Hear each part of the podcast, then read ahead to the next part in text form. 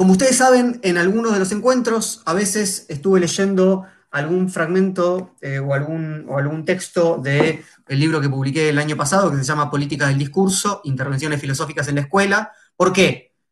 Porque esto es una especie de trampa en la cual yo les eh, prometo hablarles sobre Rodolfo Cuy, aprovecho para vender mi librito. No, no, no es esa la lógica, sino porque eh, a, mí me interesa que esto funcione justamente con una lógica muy similar con la cual funcionaban los espacios culturales cuando podíamos encontrarnos en ellos. Y ahí yo iba con este librito, que es de eh, una editorial pequeña, Nido de Vacas, una editorial eh, autogestiva del norte de la provincia de Buenos Aires.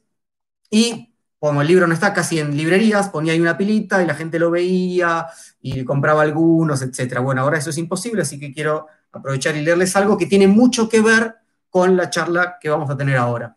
Ustedes saben, este es un libro que compila una serie de discursos escolares y otras intervenciones en la escuela eh, y lo que quiero hacer, que va a servir, espero, como introducción a nuestro encuentro de hoy, es eh, leerles el discurso del 12 de octubre. Tiene un discurso por cada una de las efemérides que tenemos acá en Argentina, desde el 24 de marzo hasta el 20 de noviembre. Tiene también discursos sobre eh, el, el, acto de colación de egresados de los alumnos.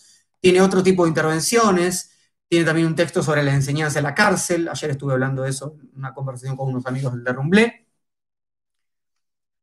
Pero bueno, lo que quiero hacer ahora es leerles este discurso del 12 de octubre, porque además, de hecho, no falta tanto. El próximo, la próxima efeméride que tenemos por delante es la del 12 de octubre.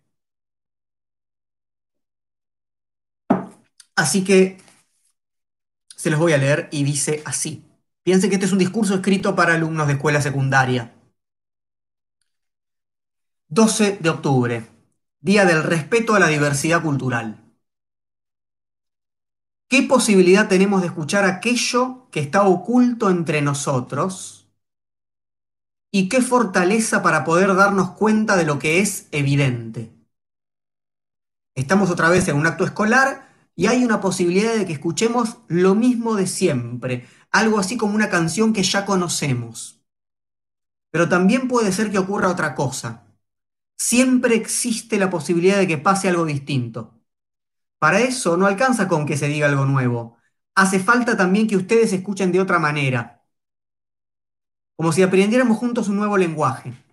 Sé que es difícil, pero no hay otra forma para lo que llamamos aprendizaje. Se trata de hablar y de escuchar de otra manera como única posibilidad de transformar lo que somos. Les propongo que pensemos juntos tres preguntas a partir de lo que puede significar para nosotros este 12 de octubre. La primera, ¿qué es una crisis de identidad? La segunda, ¿por qué es importante sospechar de la diversidad? Y la tercera, ¿qué hacer con el racismo? La primera entonces, ¿qué es una crisis de identidad? Sabemos que una de las funciones principales de instaurar una escolaridad obligatoria y universal tuvo que ver con la constitución de una identidad nacional. Hay una insistencia de todo un mundo simbólico que intenta unificar esa identidad. Una lengua, un nombre, una bandera, un mapa, unos cuantos próceres y algunas fechas patrias. Días especiales, como el de hoy, se conmemoran para seguir tejiendo ese sentimiento común de pertenencia. Y sin embargo, esta es la única efeméride que no se refiere directamente a la historia de nuestro país, sino a la de una tierra de la que formamos parte y que conocemos con el nombre de América. ¿Quiénes somos entonces? ¿Argentinos? ¿Americanos? O ciudadanos del mundo. ¿Qué quiere decir América en nosotros? A pesar de los esfuerzos institucionales, es difícil identificarse completamente con lo que puede significar Argentina. Muchas veces aparece en nosotros algo extranjero, algo extraño, algo que no encaja con lo que una identidad nacional supone. Quizás no nos guste tomar mate o nos interese más el rock que el tango. Pero aún si nos gusta el mate, un día podemos descubrir que no es una bebida solamente nuestra, que se toma en Uruguay, en Paraguay y en el sur de Brasil. Puede ser que a partir de algo tan simple como el mate nos demos cuenta de que no hay una bebida nacional y que algunas de nuestras costumbres pertenecen a una zona americana que coincide sobre todo con el territorio ocupado ancestralmente por el pueblo guaraní. Algo parecido puede pasar también con el tango, parece algo autóctono de nuestro país, pero se refiere a una región que compartimos con una parte de Uruguay y que abarca ambas márgenes del Río de la Plata. Esa música pertenece más a los puertos que a un país y tiene influencias africanas, españolas e italianas. Sucede entonces que si queremos ir a lo más nuestro, a lo típicamente argentino, nos encontramos rápidamente con algo extranjero. Sucede que toda identidad está compuesta por fragmentos traídos de distintas zonas, algo así como un rompecabezas vivo en el que no hay una unidad tan clara como quisiéramos creer. Además, este rompecabezas está en continua transformación. Somos una mixtura, una mezcla, un conjunto de regiones, costumbres y formas de habitar que no entran en ninguna historia familiar ni nacional. Por eso puede haber una crisis de identidad cuando descubrimos que en lugar de tener un origen claro y puro, somos mestizos. Hay crisis cuando lo que funcionaba como un tipo de identidad, lo que nos protegía, empieza a resquebrajarse y a poner en evidencia esa condición mestiza que por algún motivo no queríamos aceptar o no sabíamos percibir. Como argentinos aceptamos estar constituidos por orígenes distintos, pero parecen ser siempre europeos. Sostenemos que nuestros abuelos o bisabuelos bajaron de los barcos hacia una tierra prácticamente desierta. Esa idea es todavía más fuerte en la ciudad de Buenos Aires, que se piensa mirando a Europa, aunque no siempre se termina de completar lo que eso significa, darle la espalda a América. ¿Somos capaces de reconocer y explorar nuestro ser mestizo? Digo esto aún para quienes genealógicamente sean puros descendientes de europeos. ¿Somos capaces de mirar hacia América, de preguntarnos por la conexión que tenemos con esta tierra y con los modos de habitar que atraviesan su historia? Además de respetar la diversidad cultural, es importante que aprendamos a faltar el respeto a las narraciones que construimos sobre nuestra propia cultura. No hay posibilidad de respetar otra cultura si no recorremos primero algo de lo extraño en nosotros. Segunda pregunta. ¿Por qué es importante sospechar de la diversidad? Cuando yo iba a la escuela, el 12 de octubre era nombrado como el Día de la Raza. Recién en el año 2010 se cambió al nombre actual, Día del Respeto a la Diversidad Cultural. Es que el término raza es muy problemático, hace referencia a determinadas características biológicas que permitirían conocer la identidad de un grupo humano. Fíjense que ahora el término utilizado es cultura. ¿Qué define lo que somos? ¿Algo más cercano a lo biológico o a lo cultural? Haber borrado el término raza implica dejar de pensar que algunas características biológicas definen lo que somos. Los intentos de separar lo humano en distintas razas estuvieron ligados a los racismos que organizaron formas superiores e inferiores de humanidad. El cambio de nombre estuvo en consonancia con la enorme revisión crítica que se hizo al cumplirle, a cumplirse, perdón, en 1992, los 500 años de la llegada de Colón. Además de cambiar el término raza por cultura, se incluyó la palabra diversidad. En principio es un avance importante hablar del respeto por la diversidad cultural y ya no el descubrimiento de la conquista de América.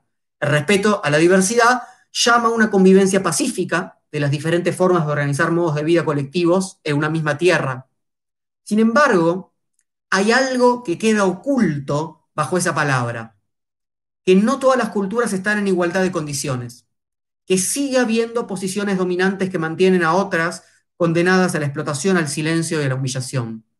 El sueño de la convivencia de lo diverso podría tener algo de practicable si la historia de América en los últimos 500 años no hubiera estado marcada por un proceso de colonización y exterminio que llevó a los pueblos originarios a ser reducidos a minorías sin poder político, sin tierras y sin capacidad de sustentarse. Y esta historia no se refiere solamente a los siglos XVI, XVII y XVIII. Continuó con otras formas mientras se constituía una identidad nacional y continúa hasta el día de hoy.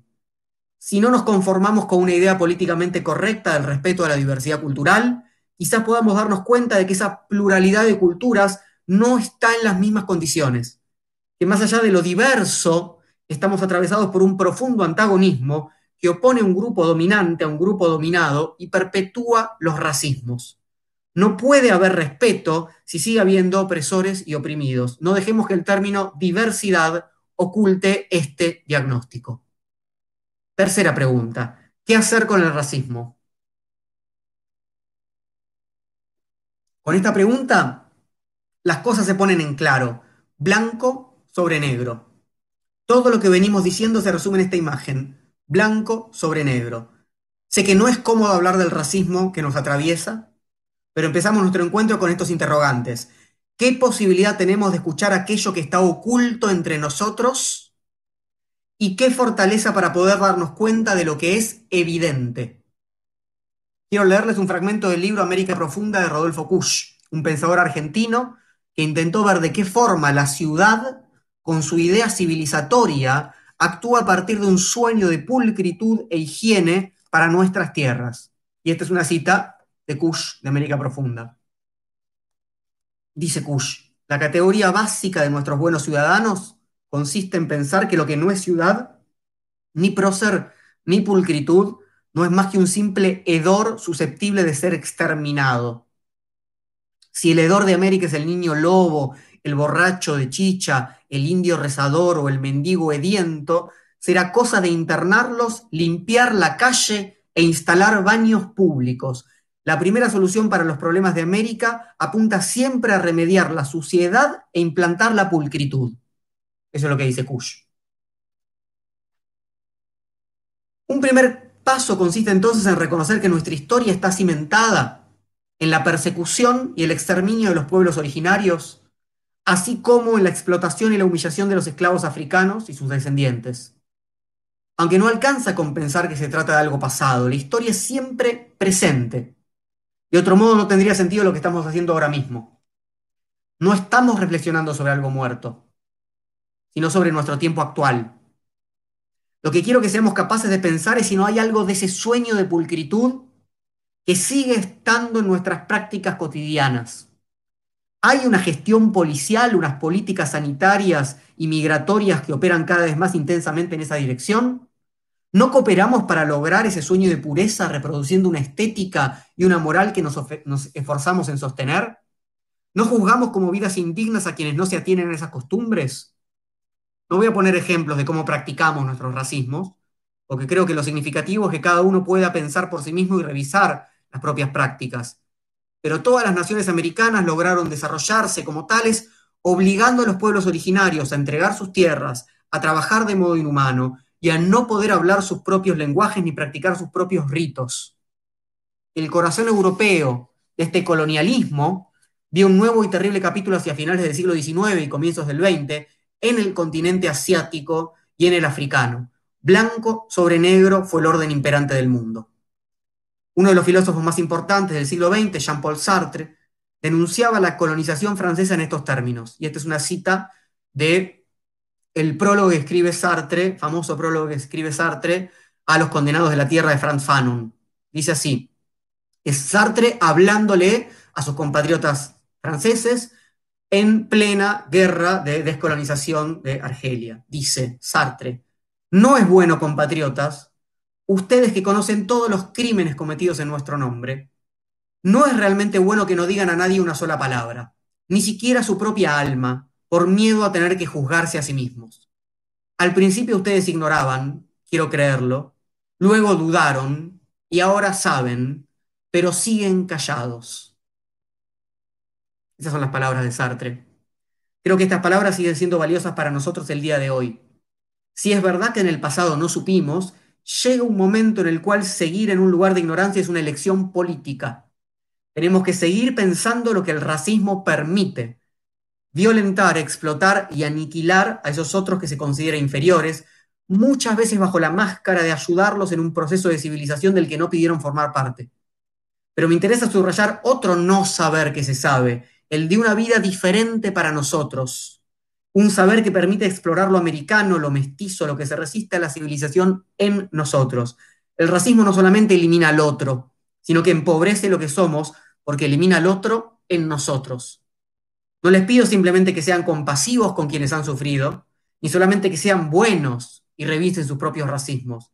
Les pido que tengan la valentía de adentrarse en su propio mestizaje, les propongo también que exploren lo que puede ser América en sus vidas. Bien, este es el, el discurso que yo preparé hace algunos años para mis estudiantes de escuela secundaria.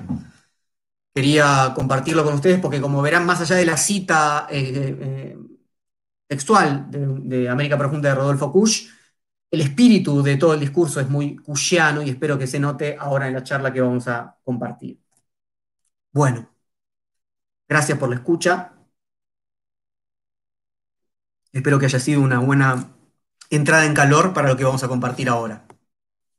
Bueno, preparé unas, se me fue un poco la mano, unas más de 10 secciones de esta charla, una mínima biografía, la pulcritud de la academia y el hedor espiritual, lo que puede el miedo, a la buena de Dios, asquesis, el desamparo existencial, el hedor es del otro, ser alguien, qué es un utensilio, gran historia y pequeña historia, la formación de nuestras naciones, fagocitación, bueno, y se me fue, y por ahí, como mínimo, hay 12 secciones. Así que arranquemos muy rápidamente por una mínima biografía de el autor que vamos a, con el que vamos a pensar hoy. Rodolfo Kusch, Günther Rodolfo Kusch, nacido en Buenos Aires en el año 1922 en una familia de inmigrantes alemanes. El padre de Rodolfo Kusch murió cuando él tenía cuatro años. Eh, Rodolfo Kusch empezó estudiando ingeniería, pero pronto se cambió de carrera, se fue a estudiar filosofía en la Universidad de Buenos Aires, se graduó en el año 1948.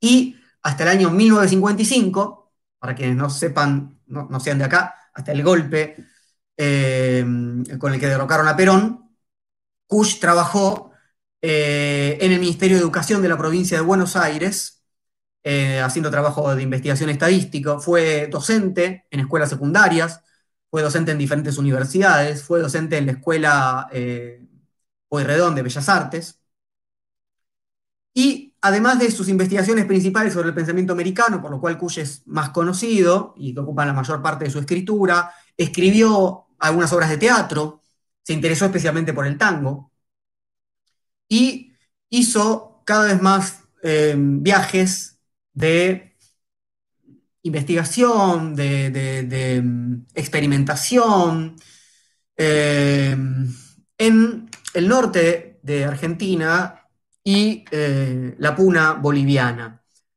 Eh, un trabajo de campo entre la antropología, la filosofía y la literatura, que es donde su obra en algún sentido se cruza, ¿no? entre la antropología, la filosofía y la literatura. Los últimos años de su vida los vivió en, en Maimará, en Jujuy, al norte de Argentina, en una suerte de exilio interno ya en la dictadura, en la última dictadura militar nuestra, eh, y murió por un cáncer en el año 1979. Kusch tiene muchas obras, a ver, acá tengo algunas, eh, por ejemplo, La negación en el pensamiento popular, acá tengo una preciosa que es quizás la más recomendable para empezar, se llama Indios, Porteños y Dioses, y es eh, un, compilado de textos muy lindos, literarios, eh, que él preparó para la radio, para, para, leerlo en, radio, y, realmente valen la pena, son, son textos preciosos, son narraciones preciosas. Eh, bueno, la negación del pensamiento popular es posterior al que vamos a ver hoy. Hoy vamos a trabajar sobre América Profunda. Es un libro del año 1962. Para quienes quieran ver más sobre su vida, su obra, hay un documental muy lindo en YouTube, lo pueden ver después, se llama eh, Hombre bebiendo luz. Hombre bebiendo luz. Lo buscan, está en partes en YouTube, es muy lindo documental. Ahí van a ver, está, bueno, habla su hija, gente que lo conoció, está su casa, hay fragmentos eh, de, sus obras. Bueno, es muy lindo documental para acercarse a su obra, sobre todo para quienes no lo conozcan a Rodolfo Push. Bueno, arranquemos un poquito con eh, lo que más eh, nos interesa, América Profunda sección titulada La pulcritud de la academia y el hedor espiritual. Ush dice, vamos a, eh, en este libro, a tener, a, desplegar un método y un estilo que no respetan el modo de las ciencias sociales o del academicismo filosófico, sino, dice Kush, y leo, Kush escribe muy bien, muy, muy bien que, es un placer leerlo. Eh, dice, sino que quería hacerlo al modo antiguo, ¿no? No al modo de la ciencia o del academicismo filosófico, sino al modo antiguo, sondeando en el hombre mismo sus vivencias inconfesadas, a fin de encontrar en los rincones oscuros del alma la confirmación de que estamos comprometidos con América en una medida mucho mayor de lo que creíamos.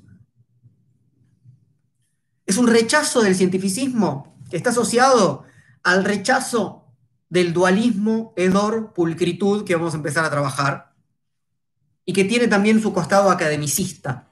en el sentido de que eh, en la academia, dice acá Kush, cuidamos excesivamente la pulcritud de nuestro atuendo universitario y nos da vergüenza llevar a cabo una actividad que requiere forzosamente una verdad interior y una constante confesión. ¿Qué tipo de libro, qué tipo de obra está proponiendo Kush en América Profunda? No un texto teórico, descriptivo, ¿no? objetivo, no un texto de, digamos, una, un corpus que, eh, ¿no? del saber que da cuenta todavía de una relación sujeto-objeto, donde el investigador va a dar cuenta de un mundo al que se va a enfrentar y que tiene que mantenerse aparte de ese mundo. Sino es que es un texto que invita a una transformación subjetiva profunda, que está comprometido con un saber que solo puede estar unido a un vivenciar, y por eso el método seleccionado. ¿Y qué se busca acá? ¿Hacer un trabajo objetivo y pulcro sobre América o interrogarnos de tal modo que podamos transformarnos. Como se trata de esto último, la intención de Kush a mí siempre me resonó cercana a la definición de espiritualidad que hace Foucault en la hermenéutica del sujeto. Foucault en la hermenéutica del sujeto es un curso maravilloso que, les recomiendo. La hermenéutica del sujeto es uno de los cursos que Foucault dio en el Collège de France. Eh, hace esta distinción entre la, digamos, el método como medio de llegar a la verdad para cualquier sujeto universal, entendido en términos cartesianos, todos somos sujetos en el mismo sentido, y si respetamos el método adecuado, el método científico adecuado, llegaremos a la verdad. No requiere ningún tipo de involucramiento subjetivo, sino lo contrario. En el caso de la espiritualidad, no hay verdad sin trabajo sobre sí, o sea, sin transformación. Les leo un poquito. Foucault. Dice, la verdad solo es dada al sujeto un precio que pone en juego el ser mismo de este sujeto. Porque el sujeto tal como es no es capaz de verdad. No es que ya uno es capaz ¿no? de mediante el método científico adecuado llegar a la verdad. Uno tiene que trabajar sobre sí. Creo que esa es la fórmula más simple, dice Foucault, pero más fundamental, mediante la cual se puede definir la espiritualidad, lo cual entraña la siguiente consecuencia, que desde ese punto de vista no puede haber verdad sin una conversión o una transformación del sujeto. Entonces, no quiero reducir, por supuesto, la propuesta de Kush a esta fórmula de espiritualidad. Lo que quiero decir es que este libro, América Profunda, es un libro que está mucho más cercano a el Zaratustra de Nietzsche, que también implica una transformación subjetiva, que a la crítica de la razón pura de Kant, o a las estructuras elementales del parentesco de Levi-Strauss. Es decir, libros que pretenden ¿no? un cierto objetivismo, una cierta pretensión de de universalidad y cientificidad que lejos están de las pretensiones de esta obra. ¿Por qué lo comparo con el Zaratustra? Bueno, son varios los motivos, pero uno de ellos es un cierto carácter literario, un cierto romper con las formas académicas que es explícito, que está buscado, ¿no? una cierta experimentación que pasa por otro lado. ¿sí? Bien, digamos, eh, Zaratustra no deja de decir, hablo al corazón, ¿no? Y sondeo los corazones. Bueno, exactamente así abre su libro. Bueno, siguiente sección entonces. Lo que puede el miedo. Kush comienza la obra con un relato en primera persona. En primera persona del plural. Nosotros. ¿Nosotros quiénes somos? Los hombres blancos subiendo a la iglesia de Santa Ana del Cusco, en la ciudad de Cusco, en Perú, y esto permite ir recorriendo la experiencia de lo que se opone al hombre de ciudad, de lo que le causa rechazo, de lo que le causa temor, de lo que le causa culpa, confusión, va subiendo y se va metiendo en un mundo que lo va incomodando, que, donde se siente extraño, donde se siente amenazado, donde no se maneja como se maneja en la ciudad. Dice Kush. De pronto se ve rezar a un indio ante el puesto de una chola, por ver si consigue algún mendrugo, o un borracho que danza y vocifera su chicha, o un niño que aúlla, poseso, ante nosotros junto a un muro. Entonces comprendemos que todo eso es irremediablemente adverso y antagónico y que adentro traemos otra cosa. No sabemos si es peor o mejor, pero que difícilmente ensamblará con aquella. Es decir, ¿qué sentimos? Extrañamiento. Estamos en una situación, en tanto hombres que venimos de la ciudad, que realmente nos deja en unas, digamos, como perdidos, desorientados y en algún sentido amenazados. El indio acá empieza a ser descrito por su quietud, por una mirada que va a segregar al hombre blanco, que lo va a hacer sentir inseguro. Piensen que Kush, ¿no? Es hijo de inmigrantes alemanes, un tipo blanco, alto, ¿no? En el medio de la puna. Dice Kush, nos hallamos como sumergidos en otro mundo que es misterioso e insoportable y que está fuera y nos hace sentir incómodos. Es misterioso, pero no es un misterio, no es el misterio, uy, qué pintoresco, voy a sacar una foto porque soy un turista, qué lindo, a ver. No, no, no, de ninguna manera. Esto es incómodo, esto incomoda algo de lo que somos. ¿Sí? Nos hace sentir incómodos. No podemos encajar. Es fundamental comprender entonces que la perspectiva del hombre de ciudad percibe eso que lo acosa y que lo amenaza como exterior. ¿Por qué? Porque no lo domina, porque no lo comprende, pero tampoco lo reconoce como algo propio, justamente, ¿no? ¿Qué es eso? América, ¿no? Bueno, qué, raro, qué, qué olor, qué, qué, amenazante, qué, ¿no? Como toda una serie de, de actitudes que dan cuenta que hay una extranjeridad que no, no, la reconoce como algo propio en ningún sentido, pero al mismo tiempo una extranjeridad amenazante que no domina. Esa sensación es resultado de un extrañamiento de sí que se encarna justamente en este opuesto hedor-pulcritud. El ciudadano blanco es pulcro, ¿no? Se bañó, se puso ropa limpia, salió, ¿no? Y sale a caminar por Cusco, empieza a subir para visitar tal iglesia y se da cuenta que hay, hay un hedor del cual él no se siente parte. La pulcritud intenta ser, como decíamos recién en este discurso, un remedio frente a la amenaza del hedor. Les leo, dice Kush. Porque es cierto que las calles hieden, que hiede el mendigo y la india vieja, que nos habla sin que entendamos nada, como es cierto también nuestra extrema pulcritud. Y no hay otra diferencia, ni tampoco queremos verla, porque la verdad es que tenemos miedo. El miedo de no saber cómo llamar todo eso que nos acosa y que está afuera y que nos hace sentir indefensos y atrapados. Es decir, la pulcritud aparece entonces como una suerte de mecanismo de defensa, Pero que es una coraza muy frágil, que intenta separarnos del miedo de qué? De ser poca cosa, dice Kush de estar sujetos a los elementos. Por eso todo lo que amenaza la pulcritud es denominado bajo el signo del hedor. Y el hedor, dice Kush, de América, es todo lo que se ve más allá de nuestra populosa y cómoda ciudad natal. Es el camión lleno de indios que debemos tomar para ir a cualquier parte del altiplano, y lo es la segunda clase de algún tren, y lo son las villas miserias pobladas por correntinos que circundan a Buenos Aires. Toda, esto, si bien está escrito ¿no? en la década del 60, y en ese momento decían, bueno, ¿quiénes vienen a las villas miserias que rodean a Buenos Aires? ¿no? Bueno, los correntinos, bueno, ahora qué se dice, vienen los paraguayos, vienen los, etcétera, etcétera, no importa, siempre es, una forma de decir, viene América, a Buenos Aires, que como dije en el discurso se piensa como una especie de París, que de casualidad está puesta acá, pero que está mirando hacia Europa.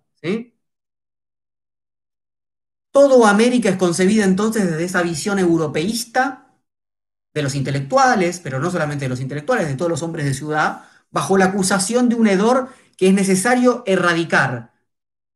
Y eso es lo que les leía, la frase que yo había seleccionado cuando escribí este discurso, que dice, la categoría básica de nuestros buenos ciudadanos consiste en pensar que lo que no es ciudad ni prócer ni pulcritud no es más que un simple hedor susceptible de ser exterminado. Y de ahí una política de higiene pública, de limpieza como primer intento de solucionar los problemas de América. Esto funciona hasta el día de hoy. ¿eh? Las posiciones políticas, sociales, políticas, ¿sí? más cercanas a la pulcritud, a pensarse a sí misma como pulcras, lo primero que dicen, ¿no? Es lo primero que quieren tener es una ciudad linda, europea, ¿no? Linda para los turistas, pulcra, sacar a los, a los vagabundos, poner florcitas en los canteros, etcétera, etcétera. ¿Les parece que, que esa no es un problema estético? ¿No? Está claro que no es un problema estético. Es un problema de cómo se eh, habita un espacio que es un espacio de seguridad en relación a esta amenaza constante del hedor, o sea, de América. La intención de Kush, por supuesto, es la de superar esa caparazón protectora del hombre progresista de la ciudad, y lo plantea en términos de fe. Nos dice, esto es tan difícil, lo que yo propongo, lo que quiero que pensemos juntos, es tan difícil como cambiar de dioses. No es difícil, digamos, cambiar de fe es realmente muy difícil. ¿eh? No es una cuestión de elección cambiar de fe, hay que transformarse. El hedor tiene también una dimensión política, como lo veníamos diciendo, en la que Cuya incluye a Tupac Amaru, al Chacho Peñalosa, eh, La Rioja, eh, sobre quien Cuya escribió una obra de teatro, y a Perón. Y sin embargo, a Cush no le interesa el aspecto político tanto como el cultural, tanto como el aspecto subjetivo. La obra de Kush es una obra que encara esto, digamos, la política forma parte, es un, síntoma más, en todo caso, de algo mucho más amplio que hace a la cultura y a la subjetividad de quienes vivimos en América. Implica renovar la experiencia del miedo al desamparo. Es un miedo antiguo como la especie, dice Kush, que el mito de la pulcritud remedió con el progreso y la técnica pero que repentinamente se aparece en una iglesia de Cusco. Entonces, ¿qué es lo primero? ¿Qué es lo fundante? Dice Kush, el miedo. El hombre de la ciudad teme y por eso rechaza volver a, sentirse presa de ese miedo previo a la división entre dor y pulcritud. De hecho, la hipótesis de que el miedo originario es el motor en algún sentido a partir del cual se articula la razón técnico-dominadora moderna, uno la puede encontrar, ¿no? Tiene aristas en común con lo que dicen Adorno y Horkheimer en Dialéctica de la Ilustración. En la raíz del mito está el miedo, en la raíz de la ilustración y la técnica moderna está el miedo, como una respuesta distinta. Hay una tesis que se acerca a esto en la obra de Kush. Son respuestas distintas ante un mismo miedo primigenio, originario, constitutivo, hay un miedo que en el hombre de ciudad tiene que ver con volver a un momento de religiosidad antigua, ¿no? que implicaba otra relación con los dioses, con los santos, con los demonios. Todos estos elementos se resumen en lo que llama Kush el miedo a la ira de Dios. Dice Kush. Y sentimos desamparo porque nuestra extrema pulcritud carece de signos para expresar ese miedo. En cierto modo es un problema de psicología profunda, porque se trata de llevar a la conciencia un estado emocional reprimido, para el cual solo tenemos antiguas denominaciones que creemos superadas. Y el problema es que el hombre de ciudad no cree que teme, ¿no? Se maneja en un mundo ¿no? muy canchero hoy en día, iría con su celular, con su aplicación, con su GPS, sabiendo dónde ir de, ¿no? lugar a lugar perfectamente, apretando un botón, llega, llega la comida a la puerta de su casa. ¿no? ¿Qué miedo va a tener? Entonces, no acepta que hay un miedo ahí de ninguna manera y no acepta que, no sabe cómo vérselas con eso porque ya no tiene una experiencia del miedo. El miedo está absolutamente reprimido, negado. Y ese miedo, más que miedo propiamente, vamos a verlo, es desamparo. Entonces, el hombre moderno no puede hacer aflorar ese miedo porque no tiene categorías ni experiencias que se lo permitan. No cree en la ira de Dios. No cree que está sujeto a los elementos. Mira lo que dice ¿no? el pronóstico en su celular.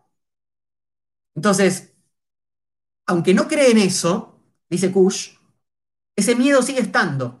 Es decir, no importa que uno no crea en un Dios que está por sobre nosotros, igual estamos desamparados, eso está diciendo Kush. Y esto aflora como miedo al de América, a quedar abandonado a un azar no controlable. Esa vivencia que mantiene el miedo a flor de piel, en lugar de ocultarlo, es la que Kush quiere reactualizar de alguna manera. Esa es, la propuesta de Kush. ¿no? Mantengamos ese miedo a flor de piel, no lo reprimamos de tal modo que después no sepamos qué hacer cuando aflora, porque va a aflorar, como el retorno de lo reprimido. Y ese miedo está asociado a un momento auténtico, dice Kush, en el que a partir de esta ira divina natural, es decir, de, ¿no? de los elementos que en, en, última instancia nos dominan, el hombre pueda crear una moral, un camino interior, una forma de conjurar esa amenaza. No es para quedarnos temblando, digamos, sin duda es lo que propone Kush. Y dice, ahí brota la gran mística que confiere sentido al hecho de vivir. Es una actitud mística, mesiánica, dice Kush, que está ausente, que está oculta, que está reprimida, que está olvidada en el hombre de ciudad, pero que está presente al interior de América. Entonces es esta diferencia de cómo actuamos ante este miedo originario que permite plantear esta oposición primera. Kush dice, por una parte, los estratos profundos de América, con su raíz mesiánica y su ira divina a flor de piel. Y por la otra, los progresistas y occidentalizados ciudadanos. Ambos son como los dos extremos de una antigua experiencia del ser humano. Uno está comprometido con el hedor y lleva encima el miedo al exterminio. ¿No? Eh, ¿Qué quiere decir el miedo al exterminio? El, el miedo a no poder sobrevivir a los elementos, a que la cosecha puede salir mal, como decir Kush. El otro, en cambio, es triunfante y pulcro y apunta hacia un triunfo ilimitado, aunque imposible. Y el otro, ¿qué, ¿qué está haciendo? Está negando su finitud. Está pensando, ¿no? Está esperando que la medicina resuelva el problema de la pandemia. ¿No? Para que, para que, la, para que la muerte no llegue. Bueno, va a llegar la muerte. La fagocitación, entonces, vamos a ver, es el tercer término de esta especie de dialéctica. Vamos a verlo hacia el final de la charla. Es decir, por un lado tenemos a la pulcritud como eh, disposición civilizada, occidental, moderna, progresista, etcétera, etcétera. Y por otro lado tenemos el hedor, que es visto así, sin duda, desde la perspectiva de la pulcritud, implica una relación con ese miedo que no está reprimido y vamos a ver a la fagocitación como un tercer elemento, una especie de, de síntesis dialéctica, de superación de esta oposición que hay entre dor y pulcritud. Bueno, metámonos un poco más entonces a ver estos elementos en detalle. Vamos a la siguiente sección titulada A la buena de Dios. A comienzos del siglo XVII, dice Kush, Santa Cruz Pachacuti escribe una obra titulada Relación de las antigüedades de este reino del Perú. Es un indio que narra en el siglo XVII muchas de las costumbres de la cultura de la religión incaicas. Y la figura principal que, que presenta ahí en su obra es la del dios Viracocha.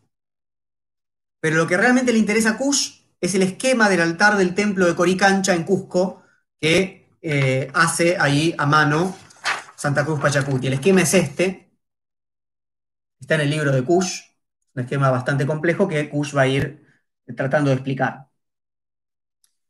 Eh, nosotros no nos vamos a meter hoy en ese análisis eh, fino. De hecho, si a alguien le interesa, hay un taller que pueden hacer a distancia, me escriben y hay un, un, curso, digamos, para esto, para hacerlo más con más.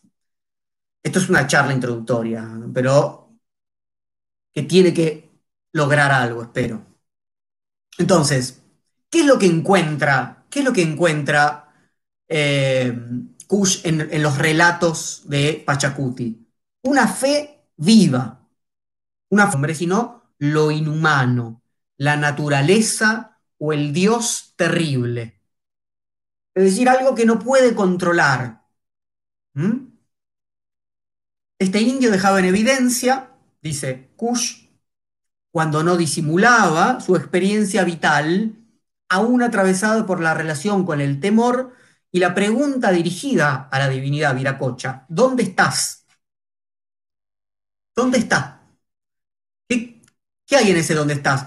Un temblor vital, el temor a Dios, que es temor a los elementos, o sea, la incertidumbre de existir. Esa incertidumbre propia del existir se contrapone a la posición del hombre blanco.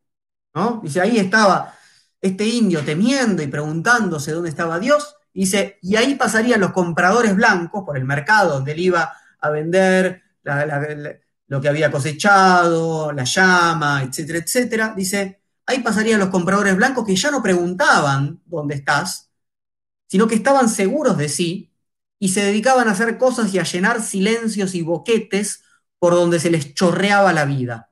¿Y qué es lo que hace el hombre blanco el hombre moderno para Kush. Cada vez que aflora ¿no? este miedo, esta, esta angustia, ahora vamos a ver que finalmente más que miedo es angustia, ¿no? esta incertidumbre propia del existir, lo que hace es intentar tapar ese hueco. ¿Con qué? Con cosas, con mercancías y con, como dice Heidegger, habladuría. Es decir, justamente el indio va a estar caracterizado por Kush, ¿no? la vida americana, por el silencio, por lo que él va a llamar el mero estar. Entonces, lo que va haciendo Kush es ir viendo cómo la relación que tiene Santa Cruz Pachacuti con esta divinidad Viracocha es distinta, es muy distinta a la que se puede tener con el Dios de la iglesia. No, no es un Dios trascendente absolutamente, ¿no? tampoco es un hombre Dios misericordioso que, había superado el momento irascible, ¿no? Cristo es el, es el, Dios que superó el momento irascible del Dios Padre, sino que Viracocha es sobre todo y ante todo eh, violencia natural, orden, un poco de orden en el mundo, pero que no impide la violencia. Cito, Dios tenía que ser como ese mismo mundo que lo rodeaba y que se expresaba a través de la violencia como ira divina. Y él creía, ante todo en esa ira divina, que se convertía de pronto en lluvia o de pronto en granizo. Ese lazo con la ira divina estaba marcado por la necesidad de conseguir alimento, es decir, por cierta posición de fragilidad respecto al medio natural y la posibilidad de sobrevivir. Lo que Kush dice es, ese tipo de religiosidad no oculta, no oculta nuestra fragilidad existencial. Kush habla de ira de Dios, ¿no? La ira de Dios es decir, bueno, en cualquier momento, ¿no? Dios se enoja en algún sentido, ¿no? Y nos manda esta tormenta terrible, una cosecha que, no sé, una sequía que, que, impide toda cosecha, etcétera, etcétera. A mí me interesa más una otra frase que no está en Kush, pero que a mí me permite pensar mejor esto, que es estar a la buena de Dios. Estar a la buena de Dios. ¿No? Es decir, bueno, estar un poco, es decir, no tener en sí mismo la soberanía, de poder, en ese sentido, eh, organizar la defensa adecuada frente a los elementos que la ciudad permite. Estar a la buena de Dios, estar entregado a la contingencia. Cosa que el hombre blanco occidental no sabe. Ahora, insisto, con la pandemia esto se pone otra vez en evidencia, una evidencia muy incontestable. ¿no? ¿No? nos preguntamos, ¿cómo puede ser que que todavía no dominemos toda la naturaleza, que de pronto venga un virus y nos haga esto. ¿Cómo puede ser? Si nosotros, ¿no? Hombres blancos, todo este saber, toda esta tecnociencia, ¿no? Bueno, esta es la posición que, que tenemos, ¿no? Entonces, ¿qué hace la fe que no tiene esta posición? ¿no? Dice, tiene el papel de mantener la unidad de la existencia a través del acontecer diario y de buscar una conciliación humilde del hombre con un ámbito terrorífico y tremendo donde se desata la ira divina. No se va a negar ¿no? este desatarse de la ira divina, va a haber una cierta conciliación, frágil, frágil. Y esto, Kush dice, porque el indígena tiene el inconsciente a flor de piel, Y entonces esta fe puede instituirse en ritos a partir de los cuales ese miedo se apacigua parcialmente. Es un mecanismo que está obturado en los hombres de la ciudad, porque los hombres de la ciudad se evaden constantemente de este miedo fundante, no lo tienen a flor de piel. ¿Cómo lo hacen? ¿Cómo es esa evasión? Dice Kush. El montaje de la cultura de ciudad responde a esa necesidad de cubrir al inconsciente mediante toda clase de elementos conscientes. El indígena, en cambio, no cuenta con estructuras que puedan evadirlo psíquicamente y está como inmerso en su mundo de angustia. ¿Ven lo que yo les decía? Retengamos que lo que antes aparecía como miedo, ahora aparece como angustia, ¿no? Miedo ante la ira de Dios. Y este deslizamiento no es menor, ¿verdad? Porque si el miedo es ante tal o cual peligro, ¿no? Que haya una mala cosecha, que la lluvia inunde la población, etc., la angustia pone en evidencia un carácter mucho más primario de la existencia. Esto en la filosofía eh, nos lo ha enseñado Hegel, en la, charla que di hace un par de semanas sobre la dialéctica del amo y el esclavo está presente, Kierkegaard sin dudas, Heidegger sin dudas, no es lo mismo miedo, que siempre ante algo, que angustia. La angustia pone en evidencia el temblor existencial. Y esto es lo que, de alguna manera, esta cosmovisión mantiene, este temblor existencial, sin ocultarlo. Es decir, no pretende totalizar, no pretende salir del temblor, Hegel sí. Acá no hay en, esta, en este tipo de cosmovisión, no hay ni primer momento de armonía, ni tampoco resolución final, ¿no? No hay, no hay, que, no hay una, promesa de que se va a reconstituir algún tipo de paraíso, ¿no? No hay fin de los tiempos, ¿no? Lo bueno puede rápidamente trocar en mal y la buena cosecha pudrirse, ¿no? Siempre se está en una situación de fragilidad. Kush dice, un mundo así deja una gran ansiedad con su ritmo incesante de frustración y satisfacción. Finalmente todo esto se decanta con el tiempo y queda esa conciencia impertérrita de que el mundo es puro azar y que la labor humana es insignificante. Como verán, en este tipo de concepción del mundo, el lugar que ocupa el hombre siempre es un lugar menor. En cambio, obviamente, el lugar que ocupa el hombre en el mundo moderno, occidental, es un lugar soberano. Y por eso es que un día nos despertamos y nos preguntamos, ¿cómo puede ser que todavía, por ejemplo, ¿no? fenómenos naturales como un virus o como un ciclón, como un terremoto, ¿no? como, si, como si nosotros, en algún sentido, hubiéramos ya olvidado justamente la fragilidad que hace a nuestra existencia de tal modo que nos parece inconcebible, ¿no? Y no solamente inconcebible, indignante, ¿no? Pedimos por favor a los gobernantes que se ocupen de esto. Bueno, este mundo que empieza a estudiar Kush es un mundo en el que el caos no es que es puro caos, el caos está conjurado, ¿no? Porque hay fuerzas ¿no? divinas que conjuran de alguna manera, pero no queda abolido. Es decir, es un mundo donde no se niega la incertidumbre de la existencia. La olla puede llenarse de maíz o de maleza. Eso está simbolizado, dice Kush, en el, dibujo del altar de Coricancha, por esta cruz que está eh, acá, en el medio, y que es, eh, según Kush, la, chacana, ¿no? con una olla de maíz o de maleza, según el resultado posible en cada extremo. ¿no? En fin. Bien. Siguiente sección. Asquesis. Asquesis. Trabajo sobre sí. Ejercicio. ¿no? Asquesis es ejercicio en griego. Cuya analiza entonces algunos himnos que transcribe del indio Pachacuti, en el que los amautas, que eran los sacerdotes barra intelectuales incas, repetían en relación al dios Viracocha, con esta pregunta que ya habíamos adelantado. ¿dónde estás? ¿No? Viracocha, ¿dónde estás? Es una pregunta, dice Kush, que no encuentra respuesta en el exterior.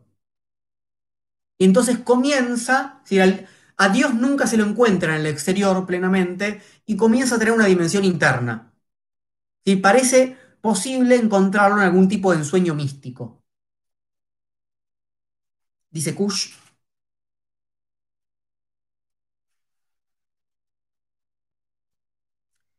Es eh, natural que ello no se logre solo con el ver, el conocer, el considerar o el entender, sino que falta una decisión moral, o mejor dicho, el creyente o el iniciado debe alterar su vida real y física absteniéndose de las cosas, de la acción y de la búsqueda del Dios en la pura exterioridad. A ver si podemos aclarar un poco esto. Hay una diferencia entonces, dice Kush. ¿Dónde está Dios? Viracocha.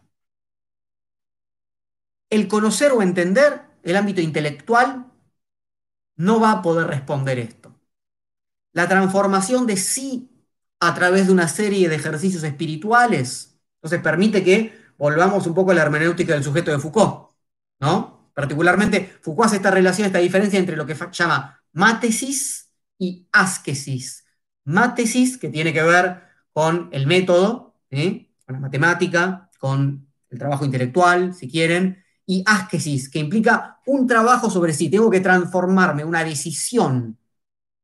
Y acá Kush marca la importancia del ayuno. ¿qué, ¿qué, puede llevar a un momento místico? Bueno, el asceta, el asceta, el que hace asquesis, ¿no?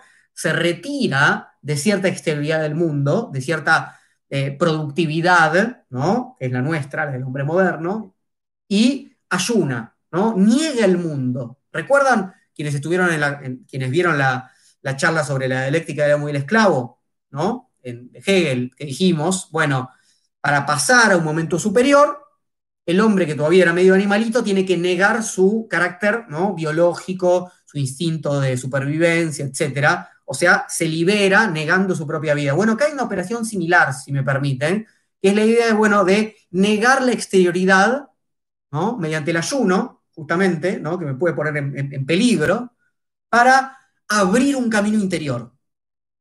¿Sí? ¿Para qué? Para el encuentro con la divinidad.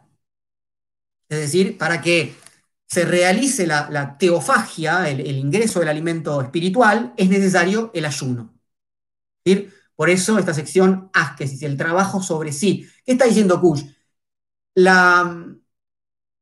El temblor existencial el desamparo, la angustia, no se resuelve mediante soluciones técnicas. Eso está diciendo. Al hombre moderno, a sí mismo, ¿no? Al nosotros que enuncia desde el comienzo. No se resuelve de esa manera. Nosotros lo que estamos haciendo en la ciudad, lo va a decir, es huir hacia adelante, huir hacia afuera, producir más y más y más y más. Mecanismos securitarios. Ninguno va a ser suficiente, dice Kush. Por eso la siguiente sección se llama el desamparo existencial. Eh, una vez entonces reconstruida la ritualidad y la mitología que articula la, religiosidad andina, una vez que, él eh, analizó esto, que yo pasé muy rápidamente, es hora de reencontrar esas características existenciales al interior de la subjetividad del indio, dice Kush.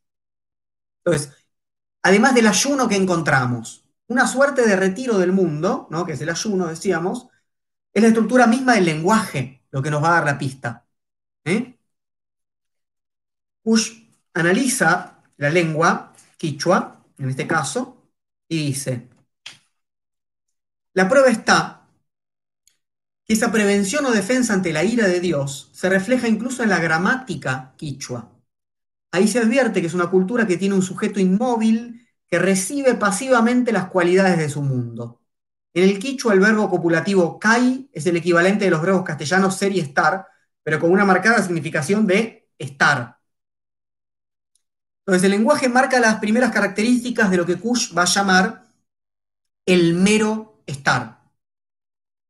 ¿Qué quiere decir esto? Que el sujeto no es el principio de la acción, el principio rector de la acción, como se piensa, ¿no? El cogito cartesiano, el yo pienso, el yo hago, el yo transformo el mundo, el yo conozco, ¿no? La posición subjetiva de la modernidad occidental, sino que en todo caso, es lo que cambia la modalidad, es cargado pasivamente de cualidades pasajeras.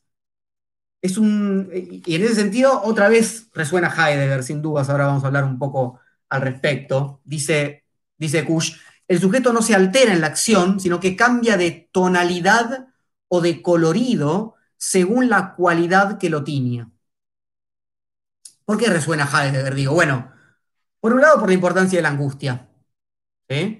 Por otro lado, porque este verbo kai del quichua, que dice eh, Kush puede ser ser o estar en español, es como el verbo sein en alemán, que puede ser ser o estar en español, y que, por, digamos, por si quedaban dudas, ¿no? utiliza ahora explícitamente la, terminología heideggeriana. ¿no? Ahora va a hablar del estado de eyecto, del estado de arrojado, después inclusive hay notas al pie. Es evidente que hay mucho Heidegger en América Profunda, evidente, Kush no quiere, digamos, en ningún sentido ocultarlo, ¿sí? de hecho discute con Heidegger y quiere ir más allá, ¿no? Pero hay mucha terminología y muchas formas de comprender la existencia justamente a partir de categorías que son heideggerianas. De hecho, dice, tendríamos que traducir este Kai por estar, y no por ser ahí. ¿no? Para quienes sean lectores de Heidegger, saben que Gauss suele traducir eh, el Dasein, el término Dasein, por, en, la, en, esta edición del Clásico de Fondo de Cultura de Gauss, por ser ahí. En cambio, em, justamente em, otros traductores, Rivera, prefiere dejarlo como Dasein, y eh, nos está diciendo, bueno, estar es un poco más cercano a lo que a mí me interesa pensar en relación a este tipo de existencialidad. Em, veamos qué sucede entonces, vuelvo a Kush. Esta gravidez que soportaba el natural, causada por un magma cósmico adverso, asigna a su cultura cierta cualidad de yecto entre fuerzas antagónicas y trae consigo un sinfín de estructuras de orden social y estético que apuntan en general a una administración de energías. Estamos arrojados, ¿no? en estado de eyecto, estamos arrojados ¿no? a estas fuerzas antagónicas, son incontrolables, y entonces a partir de eso se instituyen ¿no? órdenes de diverso tipo, pero fuertemente simbólicos, estéticos, mágicos, también técnicos. ¿eh? El estado de eyecto el estado de arrojado, ¿qué nombran en Heidegger? Una facticidad, nombran la facticidad abierta que somos. Somos posibilidad en el mundo arrojados a determinada condición no elegida por nosotros, y que no manejamos en un sentido soberano, sin duda, ¿no? Eh, nombran lo, inacabado o lo contingente, ¿no? De, esta condición de arrojado, y que acá Kush asocia esta fragilidad en relación a la naturaleza, a este estar a, la buena de Dios, como decíamos, ¿no?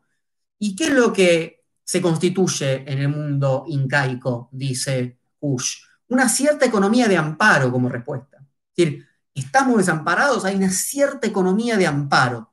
Ante el desamparo de la existencia, ¿qué estrategias desplegaban?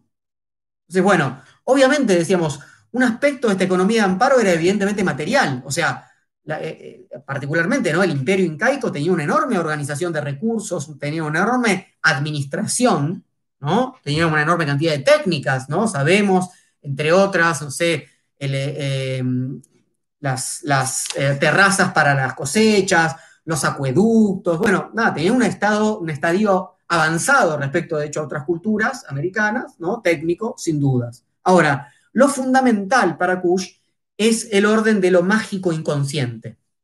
Permítame que les lea.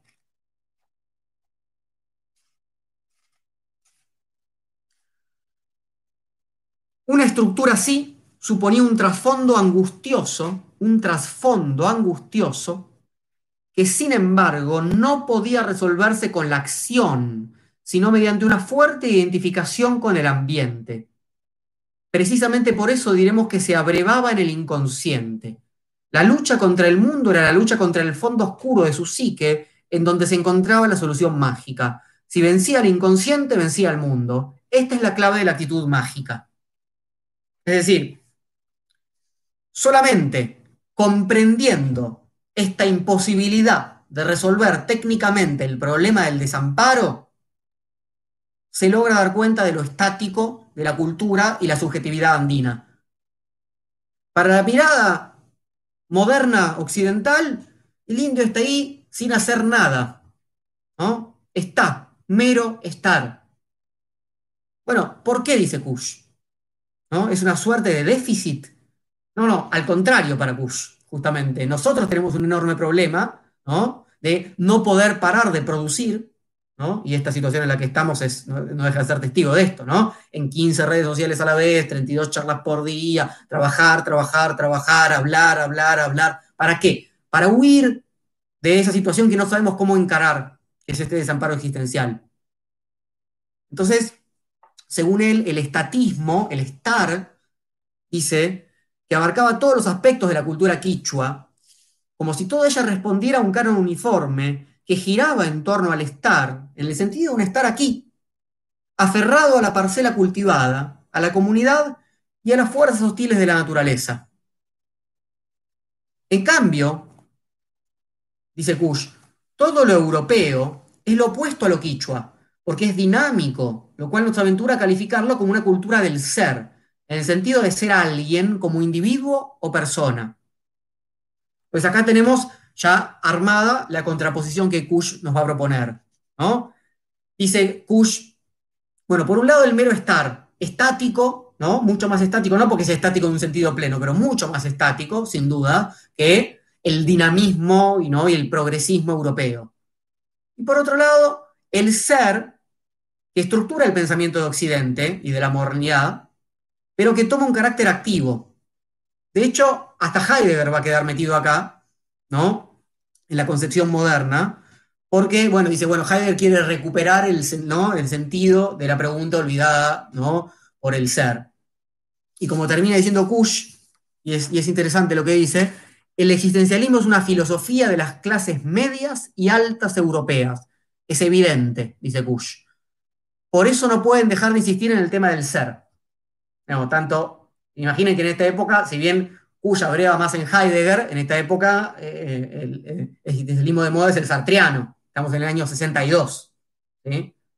Entonces, dice, bueno, esto es una una, forma de, encarar el problema, que es una forma europea de las clases medias, medias altas, etc. En cambio, lo que a mí me interesa pensar, dice Kush, tiene que ver con la inacción, con la inacción del ayuno, con la inacción de la contemplación quichua, no con cómo tomo la mejor decisión, digamos, por, por decirlo un poco brutamente. En cambio, la cultura occidental, dice Kush, leo un poquito, es la del sujeto que afecta al mundo y lo modifica, y es la enajenación a través de la acción, en el plano de una conciencia naturalista del día y de la noche, o sea que es una solución que crea hacia afuera, o como eh, pura exterioridad, como invasión del mundo, como agresión del mismo, y ante todo como creación de un nuevo mundo. De ahí la estática de uno y la dinámica de otro. ¿Por qué necesitamos esta enorme ¿no? Eh, dominación del mundo exterior porque no hay más interioridad, dice Kush. ¿eh? no, porque no la haya, sino porque está absolutamente taponada. Entonces, Kush va a profundizar sobre esta dicotomía entre el mundo de verdades estables del Quichua y el mundo de verdades inestables del hombre de ciudad. De un modo muy interesante, porque lo que Kush dice es que esto es paradójico como el resultado, porque la estabilidad de la verdad americana se da en una situación donde el caos y la fragilidad están a la orden del día. O sea, logran justamente cierta estabilidad y por eso se permiten este mero estar. Es una situación bastante inestable justamente. Mientras que el mundo occidental, el mundo moderno, con esas verdades inestables del hombre moderno, intentan constituir un mundo securitario y dominable, intentan constituir estabilidad. El quichua, dice Kush, se sitúa en el mundo como siendo víctima de él, en el sentido de que sabe que está bajo la ira de Dios. Pero el occidental se aísla del mundo porque ha creado otro, integrado por maquinarias y objetos y que se superpone a la naturaleza. Entonces, ¿parten el hombre occidental y el hombre americano de distintas experiencias originarias? No, ambos parten del desamparo pero lo encaran de forma distinta. Es el mismo problema, es un problema universal en ese sentido, si quieren. Kush dice, pero el planteo quichua en el fondo no es ajeno al planteo occidental. Ambos participan de un mismo miedo original, pero le dan distintas soluciones. ¿Mm? Veamos entonces, vamos a la siguiente sección titulada El hedor es del otro. Es un momento muy, muy interesante del libro, insisto, estamos trabajando con América Profunda, es un momento muy interesante donde Kush narra el encuentro entre Atahualpa y el padre Valverde. Eh, un momento famoso donde el padre Valverde le da la Biblia ¿no? a Atahualpa y Atahualpa se lo pone en, la oreja a ver si escucha algo, como si fuera un, un caracol o algo así, y no escucha nada, entonces lo tira al suelo y eso le da la excusa para eh, avanzar con el genocidio ¿no? al mundo español católico. Pero la lectura que hace Kush de esa famosa escena es, me parece a mí, fundamental, porque la religiosidad material que estaba presente en el mundo de Atahualpa eh, no podía aceptarla Valverde, ¿no? Las pretensiones modernizadoras de la Europa conquistadora, que en este caso estaban ¿no? encabezadas por España, no podían aceptar que eran similares, ¿no? que estaban en condiciones similares a las del otro. Es decir, leo, la contradicción es esta. El dios del indígena mantenía una expresión física que hablaba a través del trueno, el relámpago y el rayo. Pero el dios de Valverde era un dios de culpas y pecados originales, o sea, un dios estrictamente intelectual, o mejor moral, y lo que era peor, se lo esgrimía como un tabú o un axioma para tapar la ira de Dios. Es decir, ¿qué es lo que no podía reconocer Valverde? La experiencia religiosa en sí mismo, similar a la de Atahualpa. Entonces, Kush ilustra nuestra imposibilidad para experimentar nuestro hedor. Cito otra vez. Una vez lograda la victoria sobre uno mismo, viene el orgullo de saberse limpio, dice Kush, aunque esa limpieza no sea en el fondo más que una apariencia. Valverde, así como los conquistadores, eran ejemplos estupendos de ese tipo de neurosis. Es decir, el mundo católico español que hacía simulaba una pulcritud y una industriosidad que no tenía. De hecho, se, desplegaba esa industriosidad mucho más fuertemente en el mundo protestante, ¿no? en el mundo sajón. Y el rechazo de Atahualpa era justamente exagerado en tanto negaba su propio hedor. Para decirlo de otro modo, hay más necesidad de señalar el hedor del otro cuanto más cerca nos sentimos del desamparo. Y eso es lo que vemos a diario, y vamos a seguir viéndolo, en ciertas posiciones de las clases medias y medias bajas, urgidas en mostrar que no son vagos, que no son ladrones, que son industriosos, que son trabajadores, que los sedientos son los otros. Esa es la lectura que está haciendo Kush de la escena del encuentro entre, Atahualpa y Valverde. Dice, España no podría crear objetos porque ella vivía aún en el plano de la ira de Dios, aunque simulara lo contrario. Es interesante, por ejemplo, si vieron, si leyeron o vieron la película Sama, Sama de Di Benedetto y la película de Lucrecia Martel, ¿no? ¿Qué es lo que sucede ahí? ¿no? Hay, hay, hay eh, por un lado, es, es, es, un, es una gran obra, tanto la novela como la película, ambas son grandes obras, para leerlas con el registro de Kush. Porque lo que hay ahí es un mero estar. Y, hay una, y, lo que vamos a llamar ahora enseguida fagocitación, es decir, todas las formas occidentales y modernas de Europa, burocráticas, ¿no? Se las come América, se las fagocita, ¿no? Y se la fagocita en un mero estar, en buena parte. Entonces, aunque la clase media local intenta imitar esa labor mercantilista, civilizada, que a la vez margina a los habitantes de los suburbios, ¿no? dice Kush, los inmigrantes italianos muestran muy bien esa faceta industriosa, que quiere rápidamente dejar atrás el mero estar, aunque es más gesto que real producción, dice. Es, muy interesante el análisis que hace Kush, ¿no? De cómo se desprecia justamente ¿no? a los cabecitas negras en ese momento. Ahora directamente se dice negros y listo, ¿no? Pero es, es la misma operación, sigue 50 años después y, de hecho es anterior, obviamente, a la década del 60. Ahora estamos 60 años después ya y sigue pasando lo mismo y va a seguir sucediendo. Es un gesto.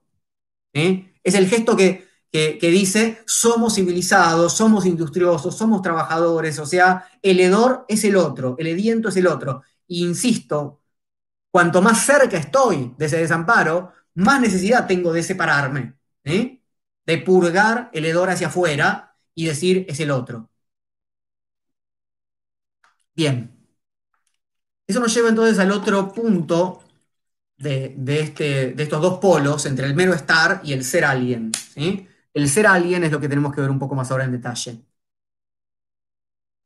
Kush dice que el ser alguien entonces es una suerte de impostura que nos permite distanciarnos del hedor del pasado americano. Es importante proponer entonces alguna hipótesis sobre el origen y de este ser alguien. Y, no es simplemente una especie de contraposición entre Europa y América. Eh, por eso Kush da cuenta de cosmologías similares a la americana en la Europa premoderna. El problema, en todo caso, es un problema de la modernidad, no de Europa como tal. Lo importante para Kush, lo que empezó a constituir este ser alguien, es la construcción de un cierto orden de seguridad, ¿no? Un espacio en el que los hombres se refugien de estar a la buena de Dios, o sea, de los peligros es decir, la ciudad. Una solución técnica para nuestros problemas existenciales. Una solución técnica para nuestros problemas existenciales. Dice Kush. Afuera de la ciudad era cosa de morir a la intemperie, expuesto al capricho de la ira. Pero en la ciudad se ganaba la seguridad de que eso no iba a ocurrir. Claro que se trataba de una seguridad material, y por tanto superficial, en la que no entraba la intimidad y la plegaria, sino el médico o el Estado.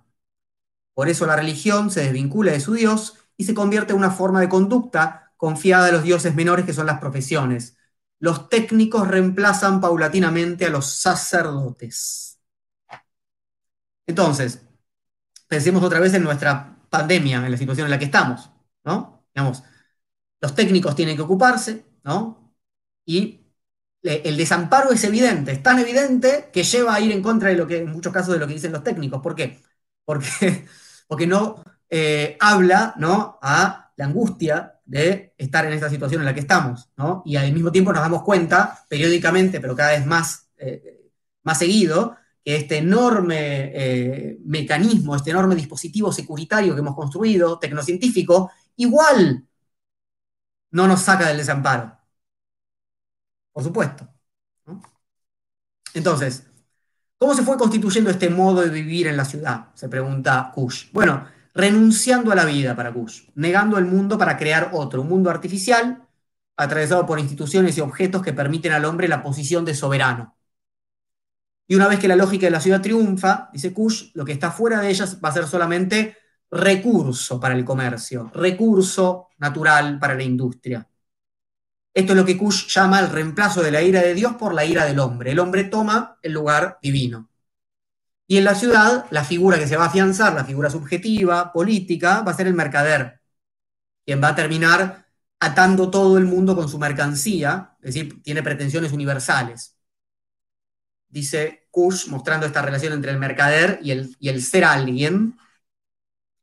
El mercader y el ser se hallan íntimamente ligados, Quizás si desapareciera el mercader, desaparece la dinámica y la expansión de una cultura basada en el afán de ser alguien. Entonces habría que volver a tener miedo a los rayos y a los truenos, o sea, a la ira de Dios.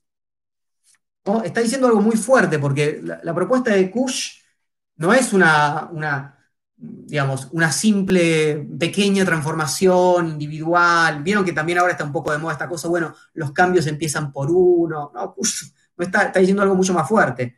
Está diciendo que hay que terminar con el capitalismo. No lo dice en esos términos, pero, pero está diciendo que hay que terminar en última instancia con un modo de entender el despliegue de una forma social, una forma productiva y una forma que, digamos, que en última instancia también es simbólica, que impide un trabajo interior, que sería a la vez la posibilidad de tejer un mundo simbólico en el que no ocupáramos este lugar soberano, ¿no? este lugar totalizante, este lugar donde justamente no hay afuera. Em, este ser alguien, dice Kush, va a complementar de algún modo esta, esta, pobreza innegable que tienen, tanto está desarraigado, con objetos de consumo, eh, su sed de aventuras dada en las películas, etc.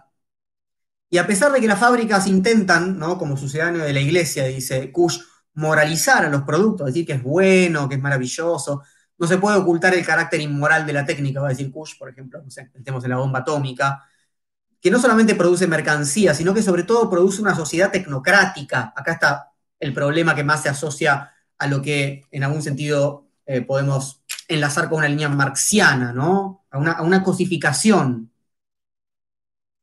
Fíjense, les leo un poquito. En el margen de la inconducta no solo se da la técnica, sino que pasa a ella también la sociedad civil. La sociedad civil pasa a ser tecnificada. Este es solo un conglomerado de individuos convertidos en objetos que deben acatar la ley o el reglamento policial, igual que en la fábrica. El juez y el policía son los ingenieros de la sociedad civil, o mejor dicho, los sacerdotes demoníacos de un mundo muerto. Entonces, el ayuno como posibilidad de salvación interior, recuerdan que habíamos visto antes, eh, es reemplazado, dice Kush acá, por los derechos exteriores. Votar, comerciar, ¿no? Hay una homogeneización del espacio y del tiempo, la creación de un vacío en el que se puedan desplegar los objetos reales e ideales, digamos, el libre cambio, el contractualismo, ¿no? el no lugar justamente de estar en todos lados al, mismo tiempo y ninguno. Todo eso implica el triunfo de un tipo de subjetividad calculable, gobernable, individual, sin dudas. Ahora uno puede decir, bueno, pero por ejemplo, los incas no tenían herramientas, no tenían técnica, no había, como decíamos, administración. Claro, claro. Pero tenía otro carácter, veamos. Acá Cuyo va a empezar a trabajar un poco con la distinción entre objetos y utensilios, porque sirve justamente para pensar la diferencia entre el modo de actuar de la cultura andina, que también sin dudas operaba técnicamente, y la técnica moderna. El hacha de piedra, dice Kush, cumple funciones en última instancia que uno puede suponer son similares a la máquina de vapor ¿no? que lleva la revolución industrial. En principio son tanto utensilios, con una como la otra, con diferente complejidad técnica. La diferencia fundamental, ¿cuál es? Que la máquina ya no va a ser una mediación del hombre con la naturaleza, como puede ser el hacha, dice Kush, sino que es la invención de otro mundo, que es lo que Kush llama el patio de los objetos. Es una diferencia fundamental. no es una cuestión de grado, ¿eh? No es que ahora tenemos mejores herramientas para mediar con la naturaleza, es que ya no hay más naturaleza ¿no? para, para, la, concepción moderna. El utensilio siempre fue una respuesta del hombre frente al miedo original de vivir. Dice Kush, las grandes maquinarias no reflejan más que un inmenso y muy reprimido miedo. Y ello se agrava aún cuando al utensilio se le agrega la agresión, como cuando invade el espacio y lo llena. Entonces, ¿cuál es la finalidad de todo utensilio? Está entramada con la forma de enfrentar el miedo originario, con la diferencia fundamental de que en el entramado de la ciudad ya no se trata de una relación con la naturaleza, sino de un mundo puramente técnico. Dice Kush, entre la primera piedra pulimentada y la primera máquina de vapor varía el tamaño, pero hay en común la cualidad de cosa útil, su ser a la mano, como diría Heidegger, lo que Heidegger llamaba lo Zuhandenheit. Los objetos nuevos no son más que los antiguos utensilios que responden ahora a otras necesidades. Es decir, una transformación en el útil. Pero no porque deje de ser útil o porque sea más útil, etcétera, sino porque el útil contemporáneo crea un mundo artificial, como lo llama eh, Kush, que nos desarraiga. es interesante para pensar las tecnologías contemporáneas, me parece yo es lo que pongo un poco ahí en, eh, la descripción de, cuál es mínimo intento de filosofía la gorra, decir, ¿no? Esto, esto es un no lugar, ¿no? Eh, eh, puede ser cualquier lugar, ¿no? Y, justamente, eh, ¿no? Por eso decimos la nube, ¿no? Etcétera, etcétera. Por eso es importante decir, no, bueno, Banfield Teatro Ensamble, ¿no? Calima, Boliche Montevideo con Paula, espacio Línea de Fuga en Devoto con Cristina en su casa, o sea, arraigamos, son espacios afectivos, son espacios donde podemos constituir comunidad, etcétera, etcétera. Bueno, hay otro momento interesante. Uf, esta charla se me va a ir muy larga. Esto sabía que podía suceder. Eh, que es la relación entre gran historia y pequeña historia. Eh, Kush eh, lo que hace es acusar a los historiadores europeos de ser, digamos, de hacer solamente historia de la modernidad, con Grecia como mito de la ciudad moderna, porque en última instancia es un mito del progreso, ¿no? La historia europea es un mito de cómo se fue constituyendo el progreso, y se mira solamente a Grecia y a Roma porque ya, ya habría ciudad. Y entonces Kush lo que hace es trazar un recorrido que es similar, pero para denunciar como la historia de la ciudad, como la historia del patio de los objetos o del ser alguien. Y dice esto. Una forma más profunda de ver la historia sería dividirla, en cambio, entre la gran historia, que palpita detrás de los primeros utensilios hasta ahora, y que dura lo que dura la especie, y que simplemente está ahí y la pequeña historia, que relata solo el acontecer puramente humano ocurrido en los últimos 400 años europeos, y es la de los que quieren ser alguien. A mí esto me recuerda en, muchos sentidos a Nietzsche, ¿no? Gran razón y pequeña razón, gran salud y pequeña salud. Lo pequeño está dirigido al hombre europeo, a lo que Nietzsche llama el último hombre, al burgués, ¿no? Y lo gran tiene que ver con la especie, con, con la, o sea, dónde va la humanidad, ¿no? Con la vida, con la voluntad de poder en su sentido más amplio. Bueno, esa gran historia claramente no es la de los individuos, es la de las comunidades, es la historia de los pueblos. Se da en el plano biológico, se da en el plano de la especie, se da en el plano de la cultura, se acerca a la gran historia de los suburbios, dice Kush, o de nuestra Plaza de Mayo cuando había actos políticos. Recuerden que él escribe esto en el 62, ya pasó el golpe de Estado a Perón y ya está el, eh, digamos, el partido político proscripto y los actos políticos peronistas. Yo creo que hay líneas acá muy claras que enlazan esto con Bertolt Brecht o Benjamin, ¿no?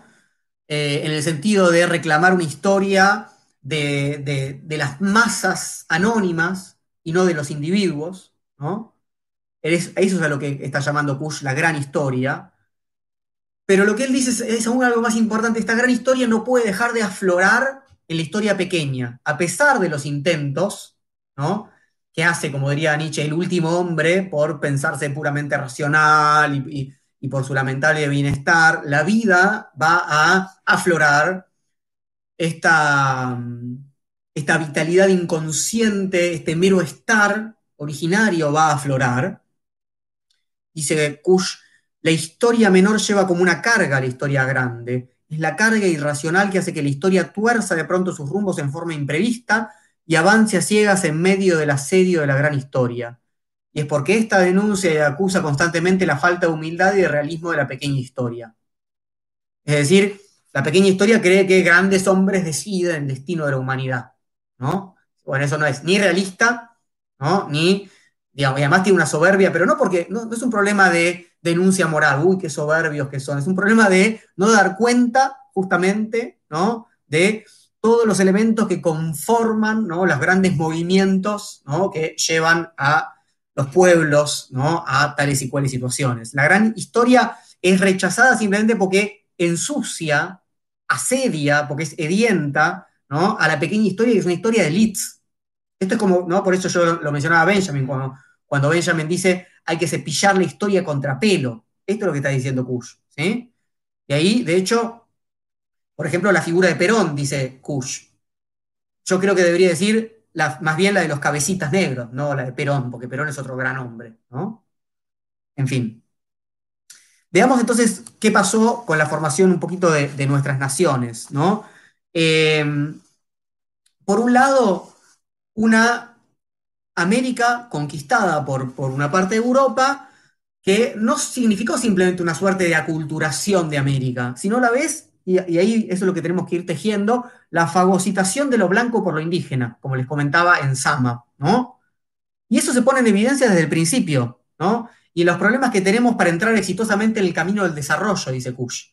Esta idea de que en Latinoamérica somos justamente países subdesarrollados que siempre, ¿por qué siempre tenemos problemas? Tenemos problemas en entrar en el camino del desarrollo. Kush dice, menos mal que tenemos estos problemas, ¿no? Entonces dice, el primer momento de esta fagocitación comienza en la conquista. ¿no? La conquista se construye en las grandes ciudades junto al mar, ¿no?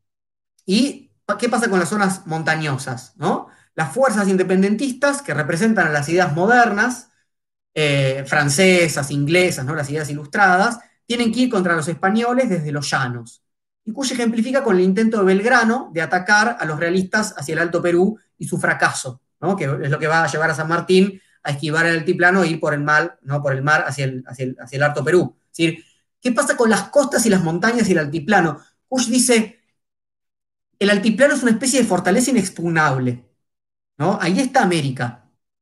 Y entonces los, los, europeos y luego los criollos que seguían las líneas europeas se quedaron en los márgenes, ¿no? Entonces está Lima, está Santiago de Chile, está Buenos Aires, está Montevideo, ¿no? Lo que le permite tener los contactos entre mercaderes, ¿no? traficar con las mercancías, etc. Dice Kush, era cosa de fundar lo argentino en la línea europea frente a lo indígena y luego seguir adelante.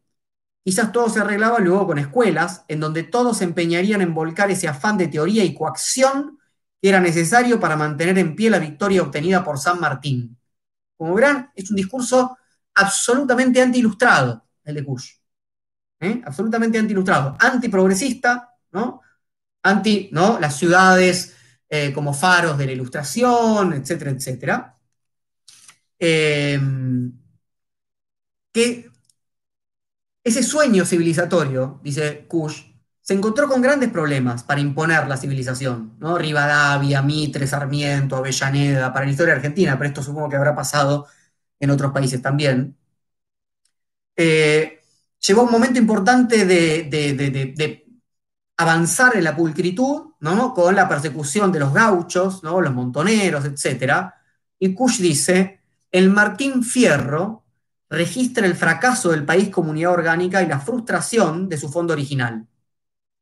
Entonces, cuando comienza el siglo XX, dice Kush, las facciones liberales expandieron esta doctrina desde las grandes ciudades costeras hacia el interior, consolidando la creación entonces de naciones con el empuje de la fuerza de los individuos. Pero Sarmiento, que había sido alguien mucho más interesante, mucho más sensible a lo que pasaba acá, eh, ya había dejado en evidencia que la verdad del país, ¿dónde estaba? En Facundo. ¿no? En esa suerte de barbarie.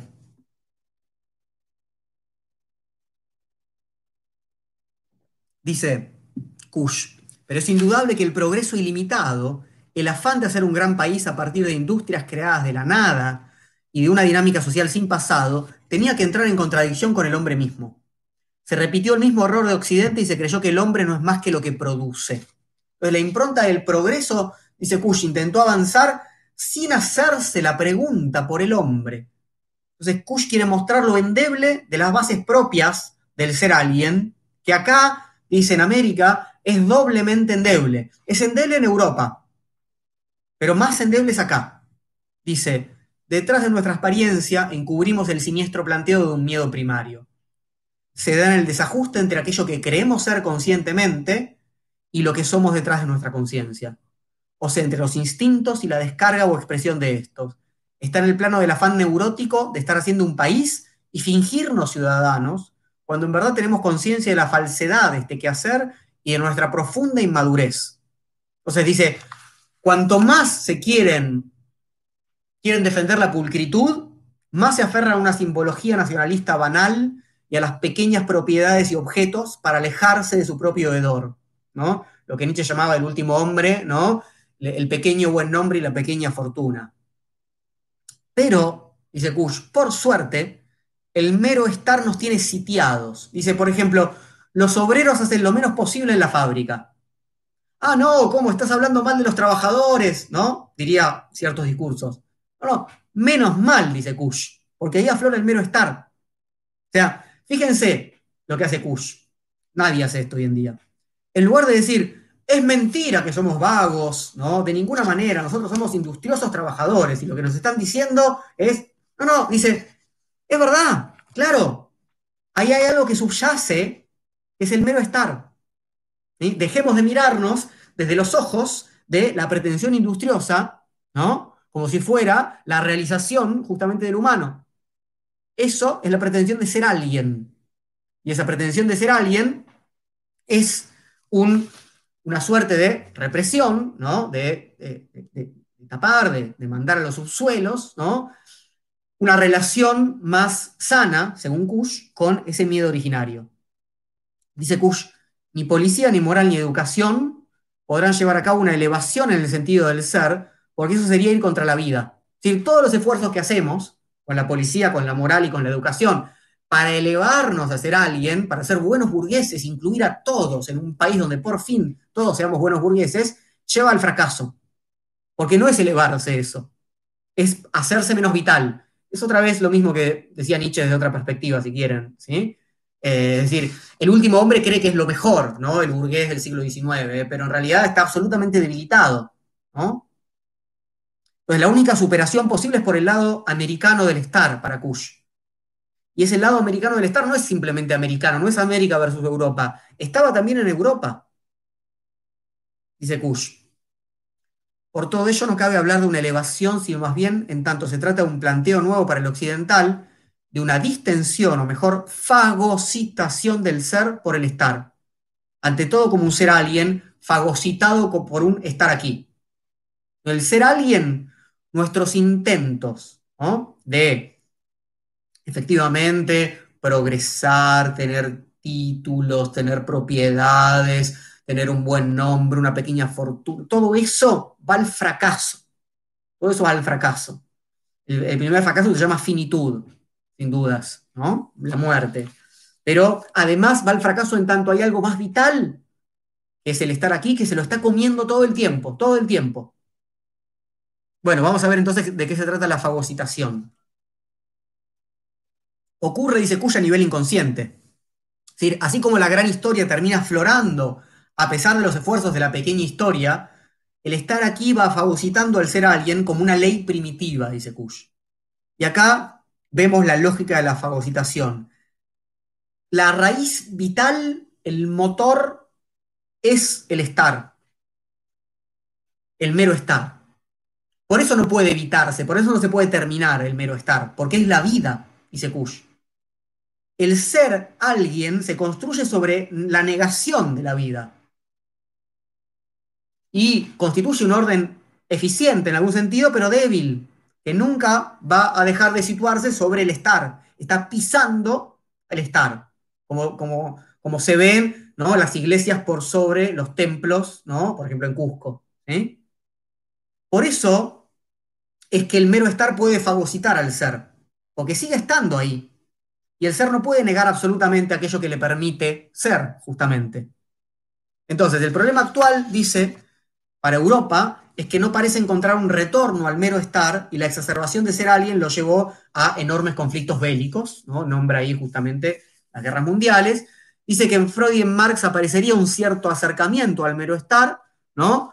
En, sus dos ejes, sexo y eh, comunidad, pero que sin embargo, para Kush, ambas improntas, por sus deudas materialistas y mecanicistas, tanto el psicoanálisis como el marxismo, terminan acercándose nuevamente al ser alguien y alejándose de la gran historia. Entonces dice Kush, así tenemos un psicoanálisis que solo sirve para adaptar a los rezagados al mundo de los mercaderes, normalización, crítica que todavía se le hace a cierto psicoanálisis, hasta hoy en día, desde otro cierto psicoanálisis sin dudas, y un comunismo que en Rusia está al servicio de una clase media con intenciones profundamente burguesas. Es decir, el comunismo eh, eh, tiene una fuerte impronta, y esto Marx lo sabía muy bien, de hecho, ¿no? sin dudas, progresista. ¿no?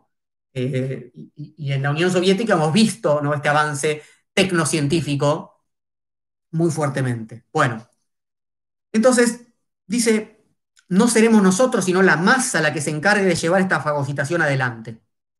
¿Qué pasaría en el caso de que las masas se hagan cargo de las estructuras importadas por nuestra minoría burguesa? ¿Mm?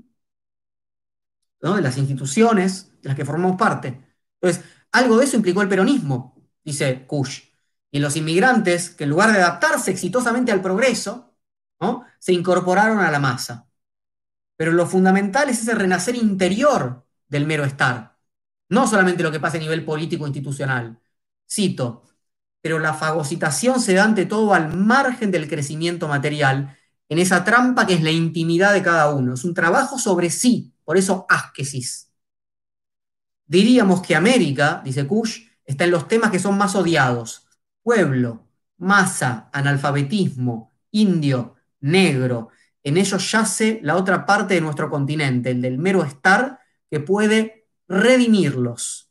Es la posibilidad de que aflore lo que Kush llama el ciclo del pan. Es el ciclo que subyace al del mercader, es el ciclo de la vida, el que espera la germinación, el que, el que permite que algo madure, el que permite que lo anónimo ¿no? tome carnadura, y que, el, que permite que los parias de la ciudad, eh, así como las clases medias, dejen de aflorar, dejen aflorar ese deseo de dejarse estar.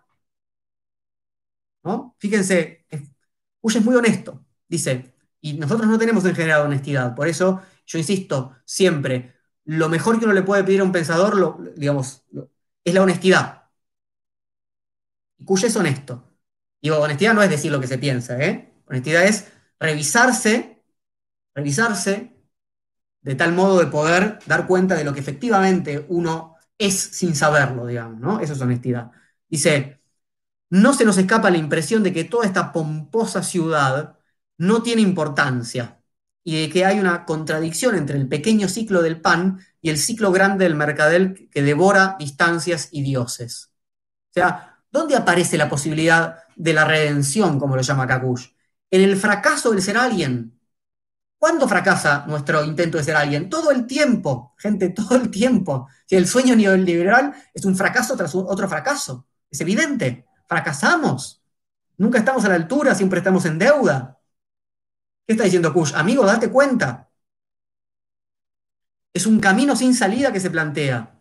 Entonces, ¿qué, ¿qué nos pone en evidencia, a pesar de que lo neguemos? La pobreza irremediable en la que seguimos estando. Solo en ese momento, cuando aceptemos esa pobreza irremediable, vamos a dejar de lavarnos el cuello de la camisa para parecer pulcros, dice Kush. Entonces, si todavía no podemos conseguir la sabiduría, se debe a que toda nuestra fe está puesta en la exterioridad, en los objetos, en la objetividad, a que escapamos de este camino interior. Dice Kush, el mundo exterior y su culto nos permite distraernos de nuestra intimidad. La ciencia, que es el culto al objeto porque cultiva la naturaleza y a sus leyes, sirve al hombre moderno para escabullir su intimidad y hacerse duro y hasta mecánico. Entonces, no solamente escapamos hacia un mundo de objetos, sino que cuando aflora la experiencia del estar, la juzgamos objetivamente, ¿no? O la calificamos de dienta, es decir, no, hay un no nos modifica. ¿eh? Decimos, no soy eso, o describimos neutralmente, ¿no? Vemos al otro con los ojos del turista, evitamos su peligro, evitamos su seducción. Por eso, ¿no? el texto de Kush, el primero se llama La seducción de la barbarie. Kush dice, aceptemos, Borges también sabía esto, ¿no? El, texto sobre el guerrero y la cautiva, ¿no? Eh, Nadie quiere volver a la civilización. ¿No? Entonces dice Kush, pero ¿cómo hacer para revalidar el margen de subjetividad que necesitamos para reencontrarnos y tratar de despojarnos de esta concreta y práctica objetividad en que nos hayamos embarcados y que nos da este tinte endemoniado de un pueblo exclusivamente mercader? ¿Cómo salimos de esta situación? Bueno, Kush dice algo muy interesante. Yo algún día, si tengo tiempo, voy a como habrán visto, tengo una lectura un poco nichiana de esto, así como de todo, y me gustaría, porque en un momento, si bien Kush habla de Nietzsche, porque lo leo un poco apurado para mi gusto, Kush dice, tiene que haber un modo de interpelarnos que sea, tiene que haber un escrito, dice, y dice, una especie de Biblia que hable no desde la técnica, sino desde la vida. Bueno, Kush a leer, a releer hacia los Zaratustra, es eso. Es una especie de Biblia, literalmente es una especie de Biblia, Y justamente lo que hace es humillar ¿no? a esta posición que quiere resolver, esta posición técnica, al yo, etcétera, etcétera, y intentar retomar lo más vital que pueda crear comunidad y pueblos en otro sentido. Eso es así habló Zaratustra. La posibilidad de una conversión, ¿no? Que nos vuelva edientos a nuestros propios ojos, ¿no? Y por eso hay que despreciar lo que uno es en tanto pulcro. Es exactamente lo que le dice Zaratustra a los últimos hombres en la, en la, en la plaza del mercado. Y el problema, y lo que Nietzsche sabe muy bien, muy, muy bien, es que no alcanza con decirlo. ¿no? Porque hay que abrir una escucha en el otro y hay que hacer un trabajo sobre sí.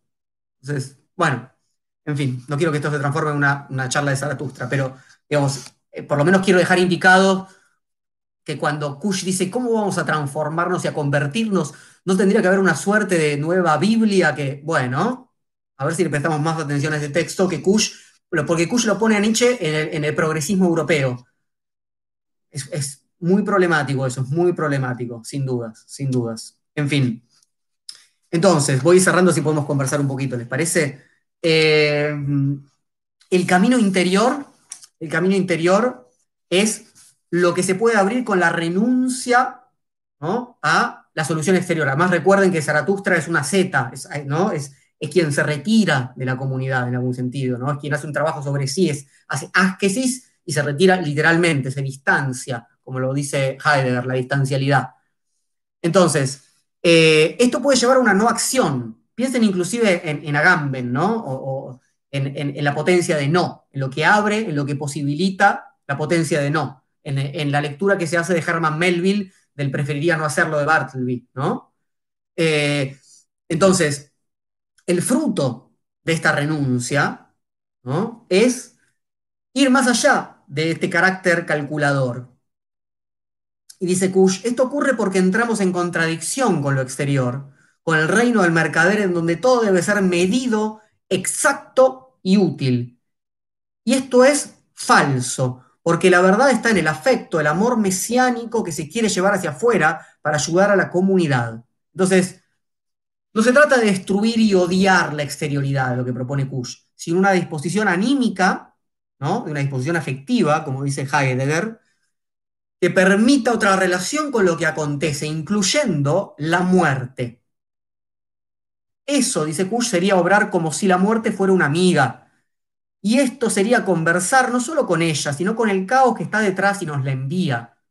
Y sería una conversación amable con la muerte, como entre dioses, porque es el mismo tema de todas las teogonías, como si hablara el dios con el diablo para arreglar el mundo. Entonces, por supuesto, ese ir del orden hacia el caos o hacia la coexistencia de ambos es un camino ediento, un camino que nos avergüenza desde el lugar de la pulcritud. Ush dice que hay un mandamiento implícito en la sabiduría de América, en la gran historia, es la de conjurar el caos y permitir que madure el fruto. Es decir, un mandamiento que implica pasar a la acción, transformar nuestra vida cómoda, operar en la política, en el arte, en la convivencia de la ciudad, para que el estar pueda desplegarse y que no sea rechazado. Ese es el mandamiento de la sabiduría de América. Cito, ahí mismo tratamos de transgredir el mandamiento. El indio simplemente lo apaga con el silencio. El mestizo lo reviste de modales y recelos. Y el blanco lo supera con altanería. Es decir, todos huimos de ese, mandamiento. ¿Cuál es el mandamiento? Que aflore el mero estar. Insisto, el indio lo apaga con el silencio, el mestizo lo reviste de modales y recelos, no quiere que lo reconozcan como mestizo, y el blanco lo supera con altanería, no tengo nada que ver con eso. Es ahí donde todos tienen vergüenza de ser fagocitados, saben que existe un mandamiento que consiste en salvar la vida, pero hacen lo posible para que no se cumpla. Esa es la desgracia de haber nacido criollo.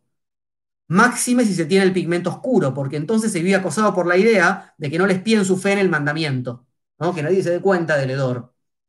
Todas las formas de ser alguien, entonces, no, político liberal, mercader, intelectual, etcétera, se avergüenzan, nos avergonzamos, ¿no? hay que decirlo en primera persona, del hedor en nosotros.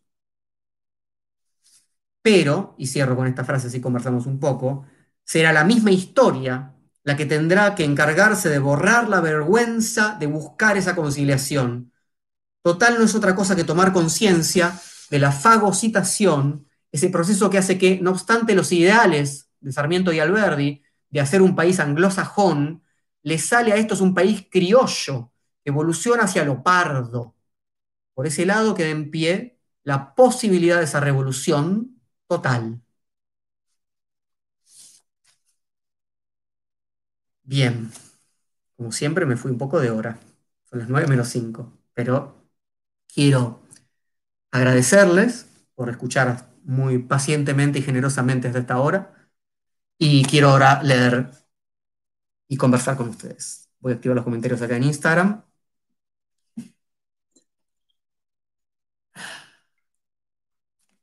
Por si alguien llegó tarde, pero bueno, eso está también dicho por todos lados. Trabajamos hoy sobre algunos conceptos de América Profunda de Rodolfo Kusch. Hay una cierta indicación de una lectura nietzscheana por ahí posible, más allá de las evidentes relaciones con Heidegger. Eh, digo esto a nivel de, algo que, da cuenta de lo, de, lo, de lo, grande que es lo que propone Kusch eh, en cierto sentido. Un vivo sobre Zaratustra, eh, hay un montón, búscalos en el canal de YouTube. Hice al, principio de esta, hace cuatro meses, de hecho, hay dos vivos enteros de dos horas sobre el, em, el prólogo de Zaratustra entero trabajado. Bien, Walter Helmut, hola, ¿qué edición manejaste? Esta edición se llama Bonum, pero es una edición muy vieja, eh, ya no se consigue. La, eh, está editado por editorial Ross, R-O-S-S. Están las obras completas y muchas cosas sobre Kush, editorial Ross busquen, googleen, editorial Ross, eh, ahí consiguen Kush. Bien. Fernando Gabriel Frías, estoy haciendo mi tesis de filosofía en Kush en la UCC. Bueno, eh, contanos algo sobre tu tesis.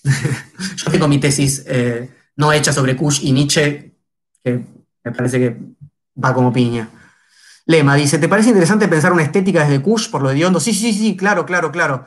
Eh, hay, eh, Kush ya pensó en ese sentido, dio clases en, el, eh, en, la Escuela de Bellas Artes. Está este libro, por ejemplo, Arte, Estética, Literatura y Teatro en Rodolfo Kush. esto está editado por el Centro Cultural de la Cooperación y me lo regaló mi amiga Silvia. está, ya que recomendamos libros, este texto de Roberto Espósito, no el, de la biopolítica italiana, un pensador australiano, se llama Rodolfo Kusch, Lecturas y Reflexiones, Actualidad de un Pensamiento Americano, editorial Biblos, es muy bueno este, para pensarlo justamente actualmente, muy bueno, muy recomendable. Eh, bien, digo, al principio mostré otros libros de Kusch, estos son eh, sobre Kusch, ¿sí? estos dos libros son sobre Kusch. Gustavo dice, el desarrollo de la ciencia, la tecnología y la industria no nos sacaría esa vergüenza por el hedor y a la vez no es contradictorio con lo que se planteó. No entiendo. Eh, no, nos, no entiendo si es una pregunta o si es una afirmación, Gustavo. No, entiendo lo que planteas, perdón. ¿Cómo se interpreta la intimidad de Kush? Pregunta Daniel Alberto Freites. Buena pregunta, buena pregunta.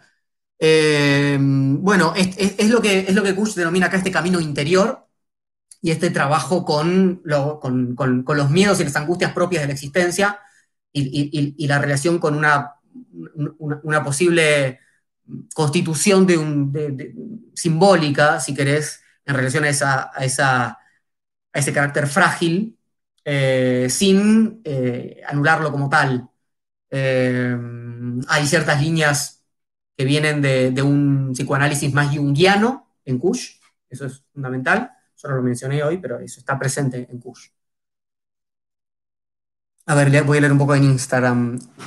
Ana no duerme, dice, excelente propuesta, muy buen recorrido, gracias. Eh, a mí me gustaría saber si desde tu posición realizas alguna crítica al autor. Sí. Em, yo trato de cuando hago, de cuando leo oportunidades a un autor, y cuando mm, eh, hago una primera exposición de este autor, nunca había expuesto Kush, si bien di un taller, un pequeño curso de un mes, eh, no ser crítico con el autor en una primera lectura. Yo las críticas las pongo como al costadito, porque si uno se pone crítico, repite las propias posiciones y no puede leer al otro. Yo creo siempre que hay que entregarse a lo que alguien propone. Eh, por eso lo primero que diría es no tengo ninguna crítica, sino que quiero ir hacia, hacia lo que Kush propone y quiero pensar a partir de él. Después de leerlo varias veces y de leer algunos otros textos, algunas críticas se me van armando. Hay cierto, cierto esencialismo que a mí no me gusta tanto, porque soy más nichiano. Eh, pero bueno, Kush es eso, ¿no? Hay cierto esencialismo. Hay también cierta, por ejemplo, si uno lo compara con Heidegger, que es muy cercano en algún punto, ¿no? Heidegger dice, bueno, todos caemos en lo que Heidegger llama el Dasman, ¿no? El uno, eh, la, habladuría, la curiosidad, ¿no? Todos huimos de, nuestro carácter existencial de tener que ser cada vez. Em, y acá hay como una suerte de romantización, quizás inclusive, de los, de, ¿no? de América, de los pueblos originarios, hay algo de eso. Pero bueno, para mi gusto las críticas hay unas críticas en cómo, cuando él lee otros autores, cuando lee a Freud, a Marx, a Nietzsche, Heidegger inclusive, hay críticas que no le puede hacer. Para mí son críticas menores, eh, en todo sentido. Me, parece que la obra de él, y, lo que hay que hacer, insisto, con todo autor, y autora y pensamiento es conectarse con lo más potente. Y lo más potente es esto. No es que Kush simplemente dice, bueno, em, veamos cómo podemos organizarnos políticamente para, ¿no? Va mucho más allá, es mucho más radical en lo que propone. Eh, va, a la raíz de, la situación existencial y, a cómo nos organizamos para, y, dice algo que nos permite pensar lo, que vemos a diario, ¿no? Los modos en los que dijimos, no, yo saco el país adelante porque soy industrioso y trabajador, en cambio el otro, los modos en los cuales nos purgamos del propio hedor y no podemos con él, porque eso nos lleva a una situación de, fragilidad con la cual no, sabríamos qué hacer, ¿no? Me, parece que eso es absolutamente potente en Kush. Perdón, que veo muchas, muchas preguntas y comentarios y no puedo leer casi ninguno. Leo otro acá en Instagram. ¿Cómo se puede gestar el estar en la vida actual, ya sea en plano político, ético, cultural? ¿Pensás que se puede gestar por medio de las aulas? Son interrogantes que tengo como futuro profe de filo. Bueno, eh, esto, digamos, el mero estar aparece en todo, todo, el tiempo, digamos, ¿no? Eh, aparece eh, en el, medio de un aula, sin dudas, ¿no? Frente a las propuestas de hiperproductividad que, realizamos, ¿no? Eh, los docentes metidos en un sistema, ¿no? Tal y cual. aparece en relación a ciertas formas hegemónicas de cómo se hacen las cosas y, cierta impronta técnica, ¿no? Que, suele estar implicada en la educación, etc. Entonces me parece que esta es la riqueza de Kush. El mero estar aflora en, los momentos más impensados y siempre. ¿no? En tanto es la vida. Eh, y hay que ser sensible a eso. ¿no? Y no hay que avergonzar a, eh, esto es otra vez muy nichiano, pero no hay que avergonzar justamente al mero estar, porque este, es lo que se hace cuando dice, ah, sos un ediento, no te avergüenza eso, ¿no? Tal o cual cosa, hablar así, utilizar este tono, eh, pensar de esta manera, usar esa ropa, eh, es tener estos gustos, etcétera, etcétera.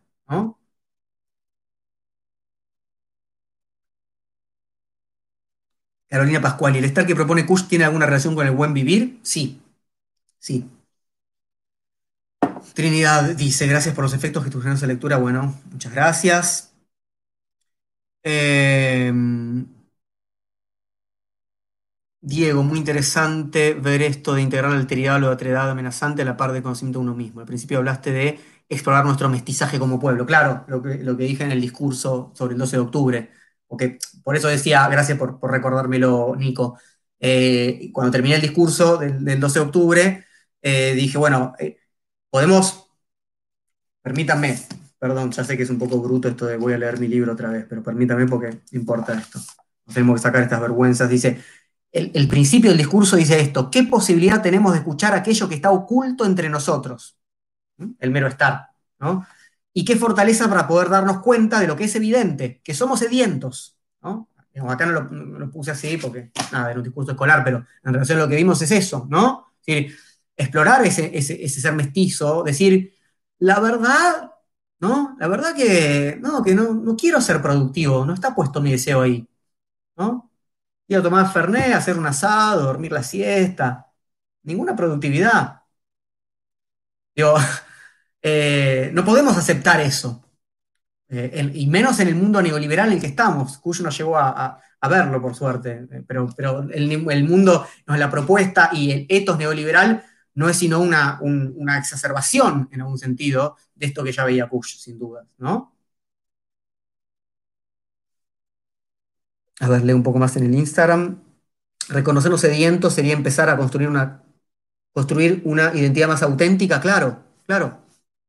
Claro, no hay autenticidad ninguna si no aceptamos justamente lo más, eh, digamos, estructural que tenemos, que es nuestro desamparo, nuestro común desamparo. ¿no?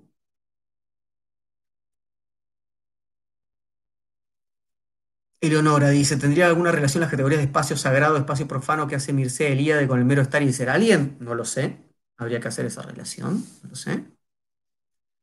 Eh, Gonzalo dice, se habla de la relación con lo caótico, la muerte, lo externo, pero ¿qué ocurre desde esta visión con las relaciones interpersonales, con lo vincular con el otro? ¿Qué lectura se puede hacer?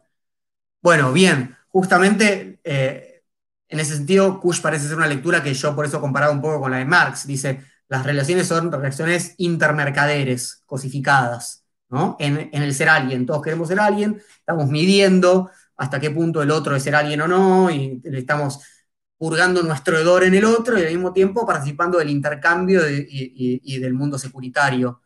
No hay justamente un espacio para, para, ese, para ese coestar, como lo llama eh, Heidegger, en el sentido de que eh, formamos parte justamente de, de, del, mismo, ¿no? de la misma, del mismo desamparo y no hay comunidad que se constituya a partir de ese desamparo. ¿no? Por eso la situación de, de, del hombre moderno no es comunitaria en términos de Kush.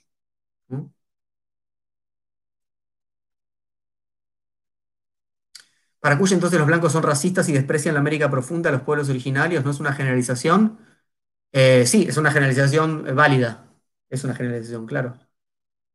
¿Crees que podría, pero, pero no es que sean, no es que sean malos, eso no es que decir ellos son malos, nosotros buenos, además Kush es blanco, ¿no? Era, digamos, eh, lo que Kush está diciendo ahí es, hay miedo. Por eso yo, esto también lo suelo decir, cuando vieron que ahora está un poco en boga utilizar en lugar de términos como eh, xenofobia, eh, decir, no tienen miedo, son odiadores, ¿no? Tienen odio.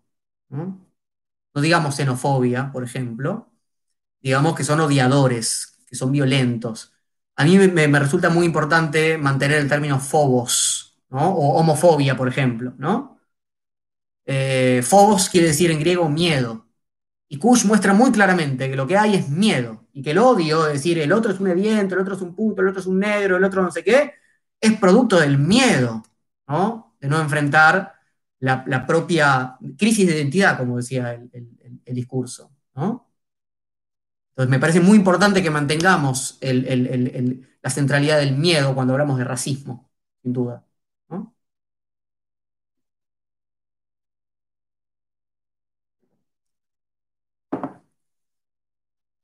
Dice acá, en términos de Heidegger, el mero estar puede ser también impropio. ¿Cómo se transforma un mero estar en propio?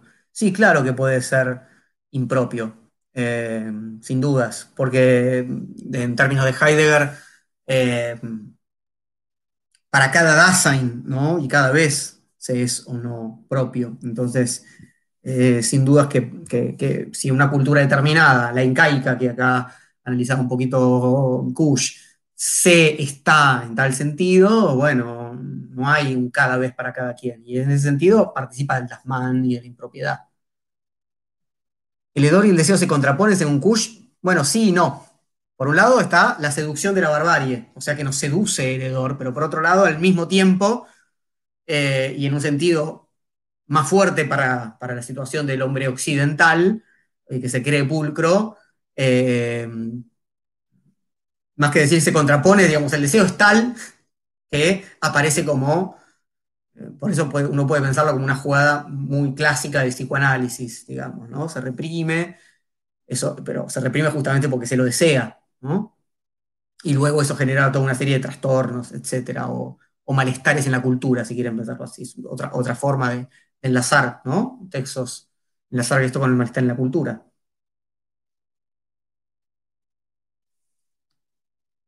Parece muy presente Adorno por momentos. Sí, creo que lo mencioné un poco así como al pasar. En realidad mencioné solamente dialéctica de la ilustración, ¿no? Pero sí, está, todo el pensamiento alemán está presente en Kusch, sin duda. Piensen que Kusch leía directamente a los, a los filósofos alemanes en alemán. Eh, a ver, Sergio Arias dice acá en YouTube, esa antítesis Edor pulcritud me hace acordar a Osofsky Sewich y su epistemología del armario. En la dicotomía homo-hetero aparece esta constitución del otro como lo abyecto, lo hediondo. Claro, pero con la paradoja de que sin ese otro no puede pensárselo uno heterosexual. Exacto. Eh, esto también lo, lo trabaja Cristevas, si no recuerdo mal, ¿no? lo retoma Butler, digo, en relación a, identidad de género y demás. Eh, pero bueno, es un mecanismo que me parece muy claro y muy fundamental para pensar en, sobre todo en las clases medias y en esa escena de Valverde y Atahualpa, ¿no? de que cuanto más cercano estás, más necesidad de, ¿no? de negar eso, eso, ese dor y asignárselo al otro, justamente. ¿no? ¿Se podría pensar que la cultura oriental sabe también de saber estar? Sí, seguramente. Ahí dice Agustín en YouTube, claro, claro. Aunque Occidente, el Occidente moderno se está comiendo todo el mundo, ¿no? Lo sabemos. Em, ¿Cuál es el libro que recomendaste para principiantes? Recomendé, bueno, América Profunda, a ver, por un lado, Kush es un autor que se puede leer, eh, no es un autor muy técnico y se puede leer directamente, no requiere, los comentarios son complementos, pero no es que, no es leer Heidegger o Kant o Hegel, digamos, ¿no? Eh, pero había recomendado este, indios, porteños y dioses, porque es un, es un... Por ahí un día hacemos una segunda charla sobre Kush con textos de acá que son preciosos, preciosos, eh, donde sin conceptualización, pero, pero con historias justamente, narraciones y experiencias de viaje por el altiplano. Eh, Kush nos va contando estos, estas incomodidades de los porteños eh, en el mundo de los indios, etcétera, etcétera. Eduardo y el peronismo es hedor llegando a la ciudad, pero también es cultura del trabajo y la transformación. ¿Cómo lees? Claro, claro, ahí hay un, hay un problema, ¿no? Desde la perspectiva, digamos, del sueño conservador liberal, el peronismo es el hedor, sin dudas, eso es evidente hasta hoy en día. Ahora, al mismo tiempo, el peronismo toma la impronta de, bueno, le hablo a los trabajadores, ¿no? En última instancia, ¿no? Le, eh, digamos, constituyo, eh, digamos, un sujeto político que son los obreros, ¿no? la sindicalización, etcétera, etcétera, y no puedo aceptar, que por eso yo lo dije un par de veces, ¿no? y que Kush es muy valiente en ese sentido, ¿no? de decir esto, ¿no? No puede aceptar que lo, que dicen justamente los conservadores liberales, bueno, sí, esos trabajadores son de segunda, eh, no sirven para nada, no sirven para hacer un país, de hecho rápidamente se transforman en no trabajadores y en eh, subvencionados por el Estado como desocupados, como piqueteros, como, ¿no? Está, y, ahí se tira todo el hedor contemporáneo, como sabemos, ¿no? Entonces, en ese sentido, eh, hay una tensión presente en el peronismo como tal, porque el peronismo finalmente, digamos, tiene, la vemos hoy en día, ¿no? Digamos, quiere prometer que, que, que, va a saber mejor que la posición neoliberal de hoy en día, que antes era la conservadora liberal, ¿no? Quiere decir, bueno, nosotros vamos a, sacar el país adelante, ¿no? Y, hay, una, impronta productivista, hay una impronta de manejar técnicamente bien las cosas, etc. Eh, con lo cual hay una tensión ahí enorme, enorme, ¿no? El hedor parece un nombre de la falta, como retorno de lo reprimido. El deseo me parece que más de ese lado. Hacer consistir el ser aplasta el deseo. Claro, exactamente. Eso intenté decir yo un poco peor. Gracias. Em, bueno, eh, hemos tenido una larga charla y una larga exposición.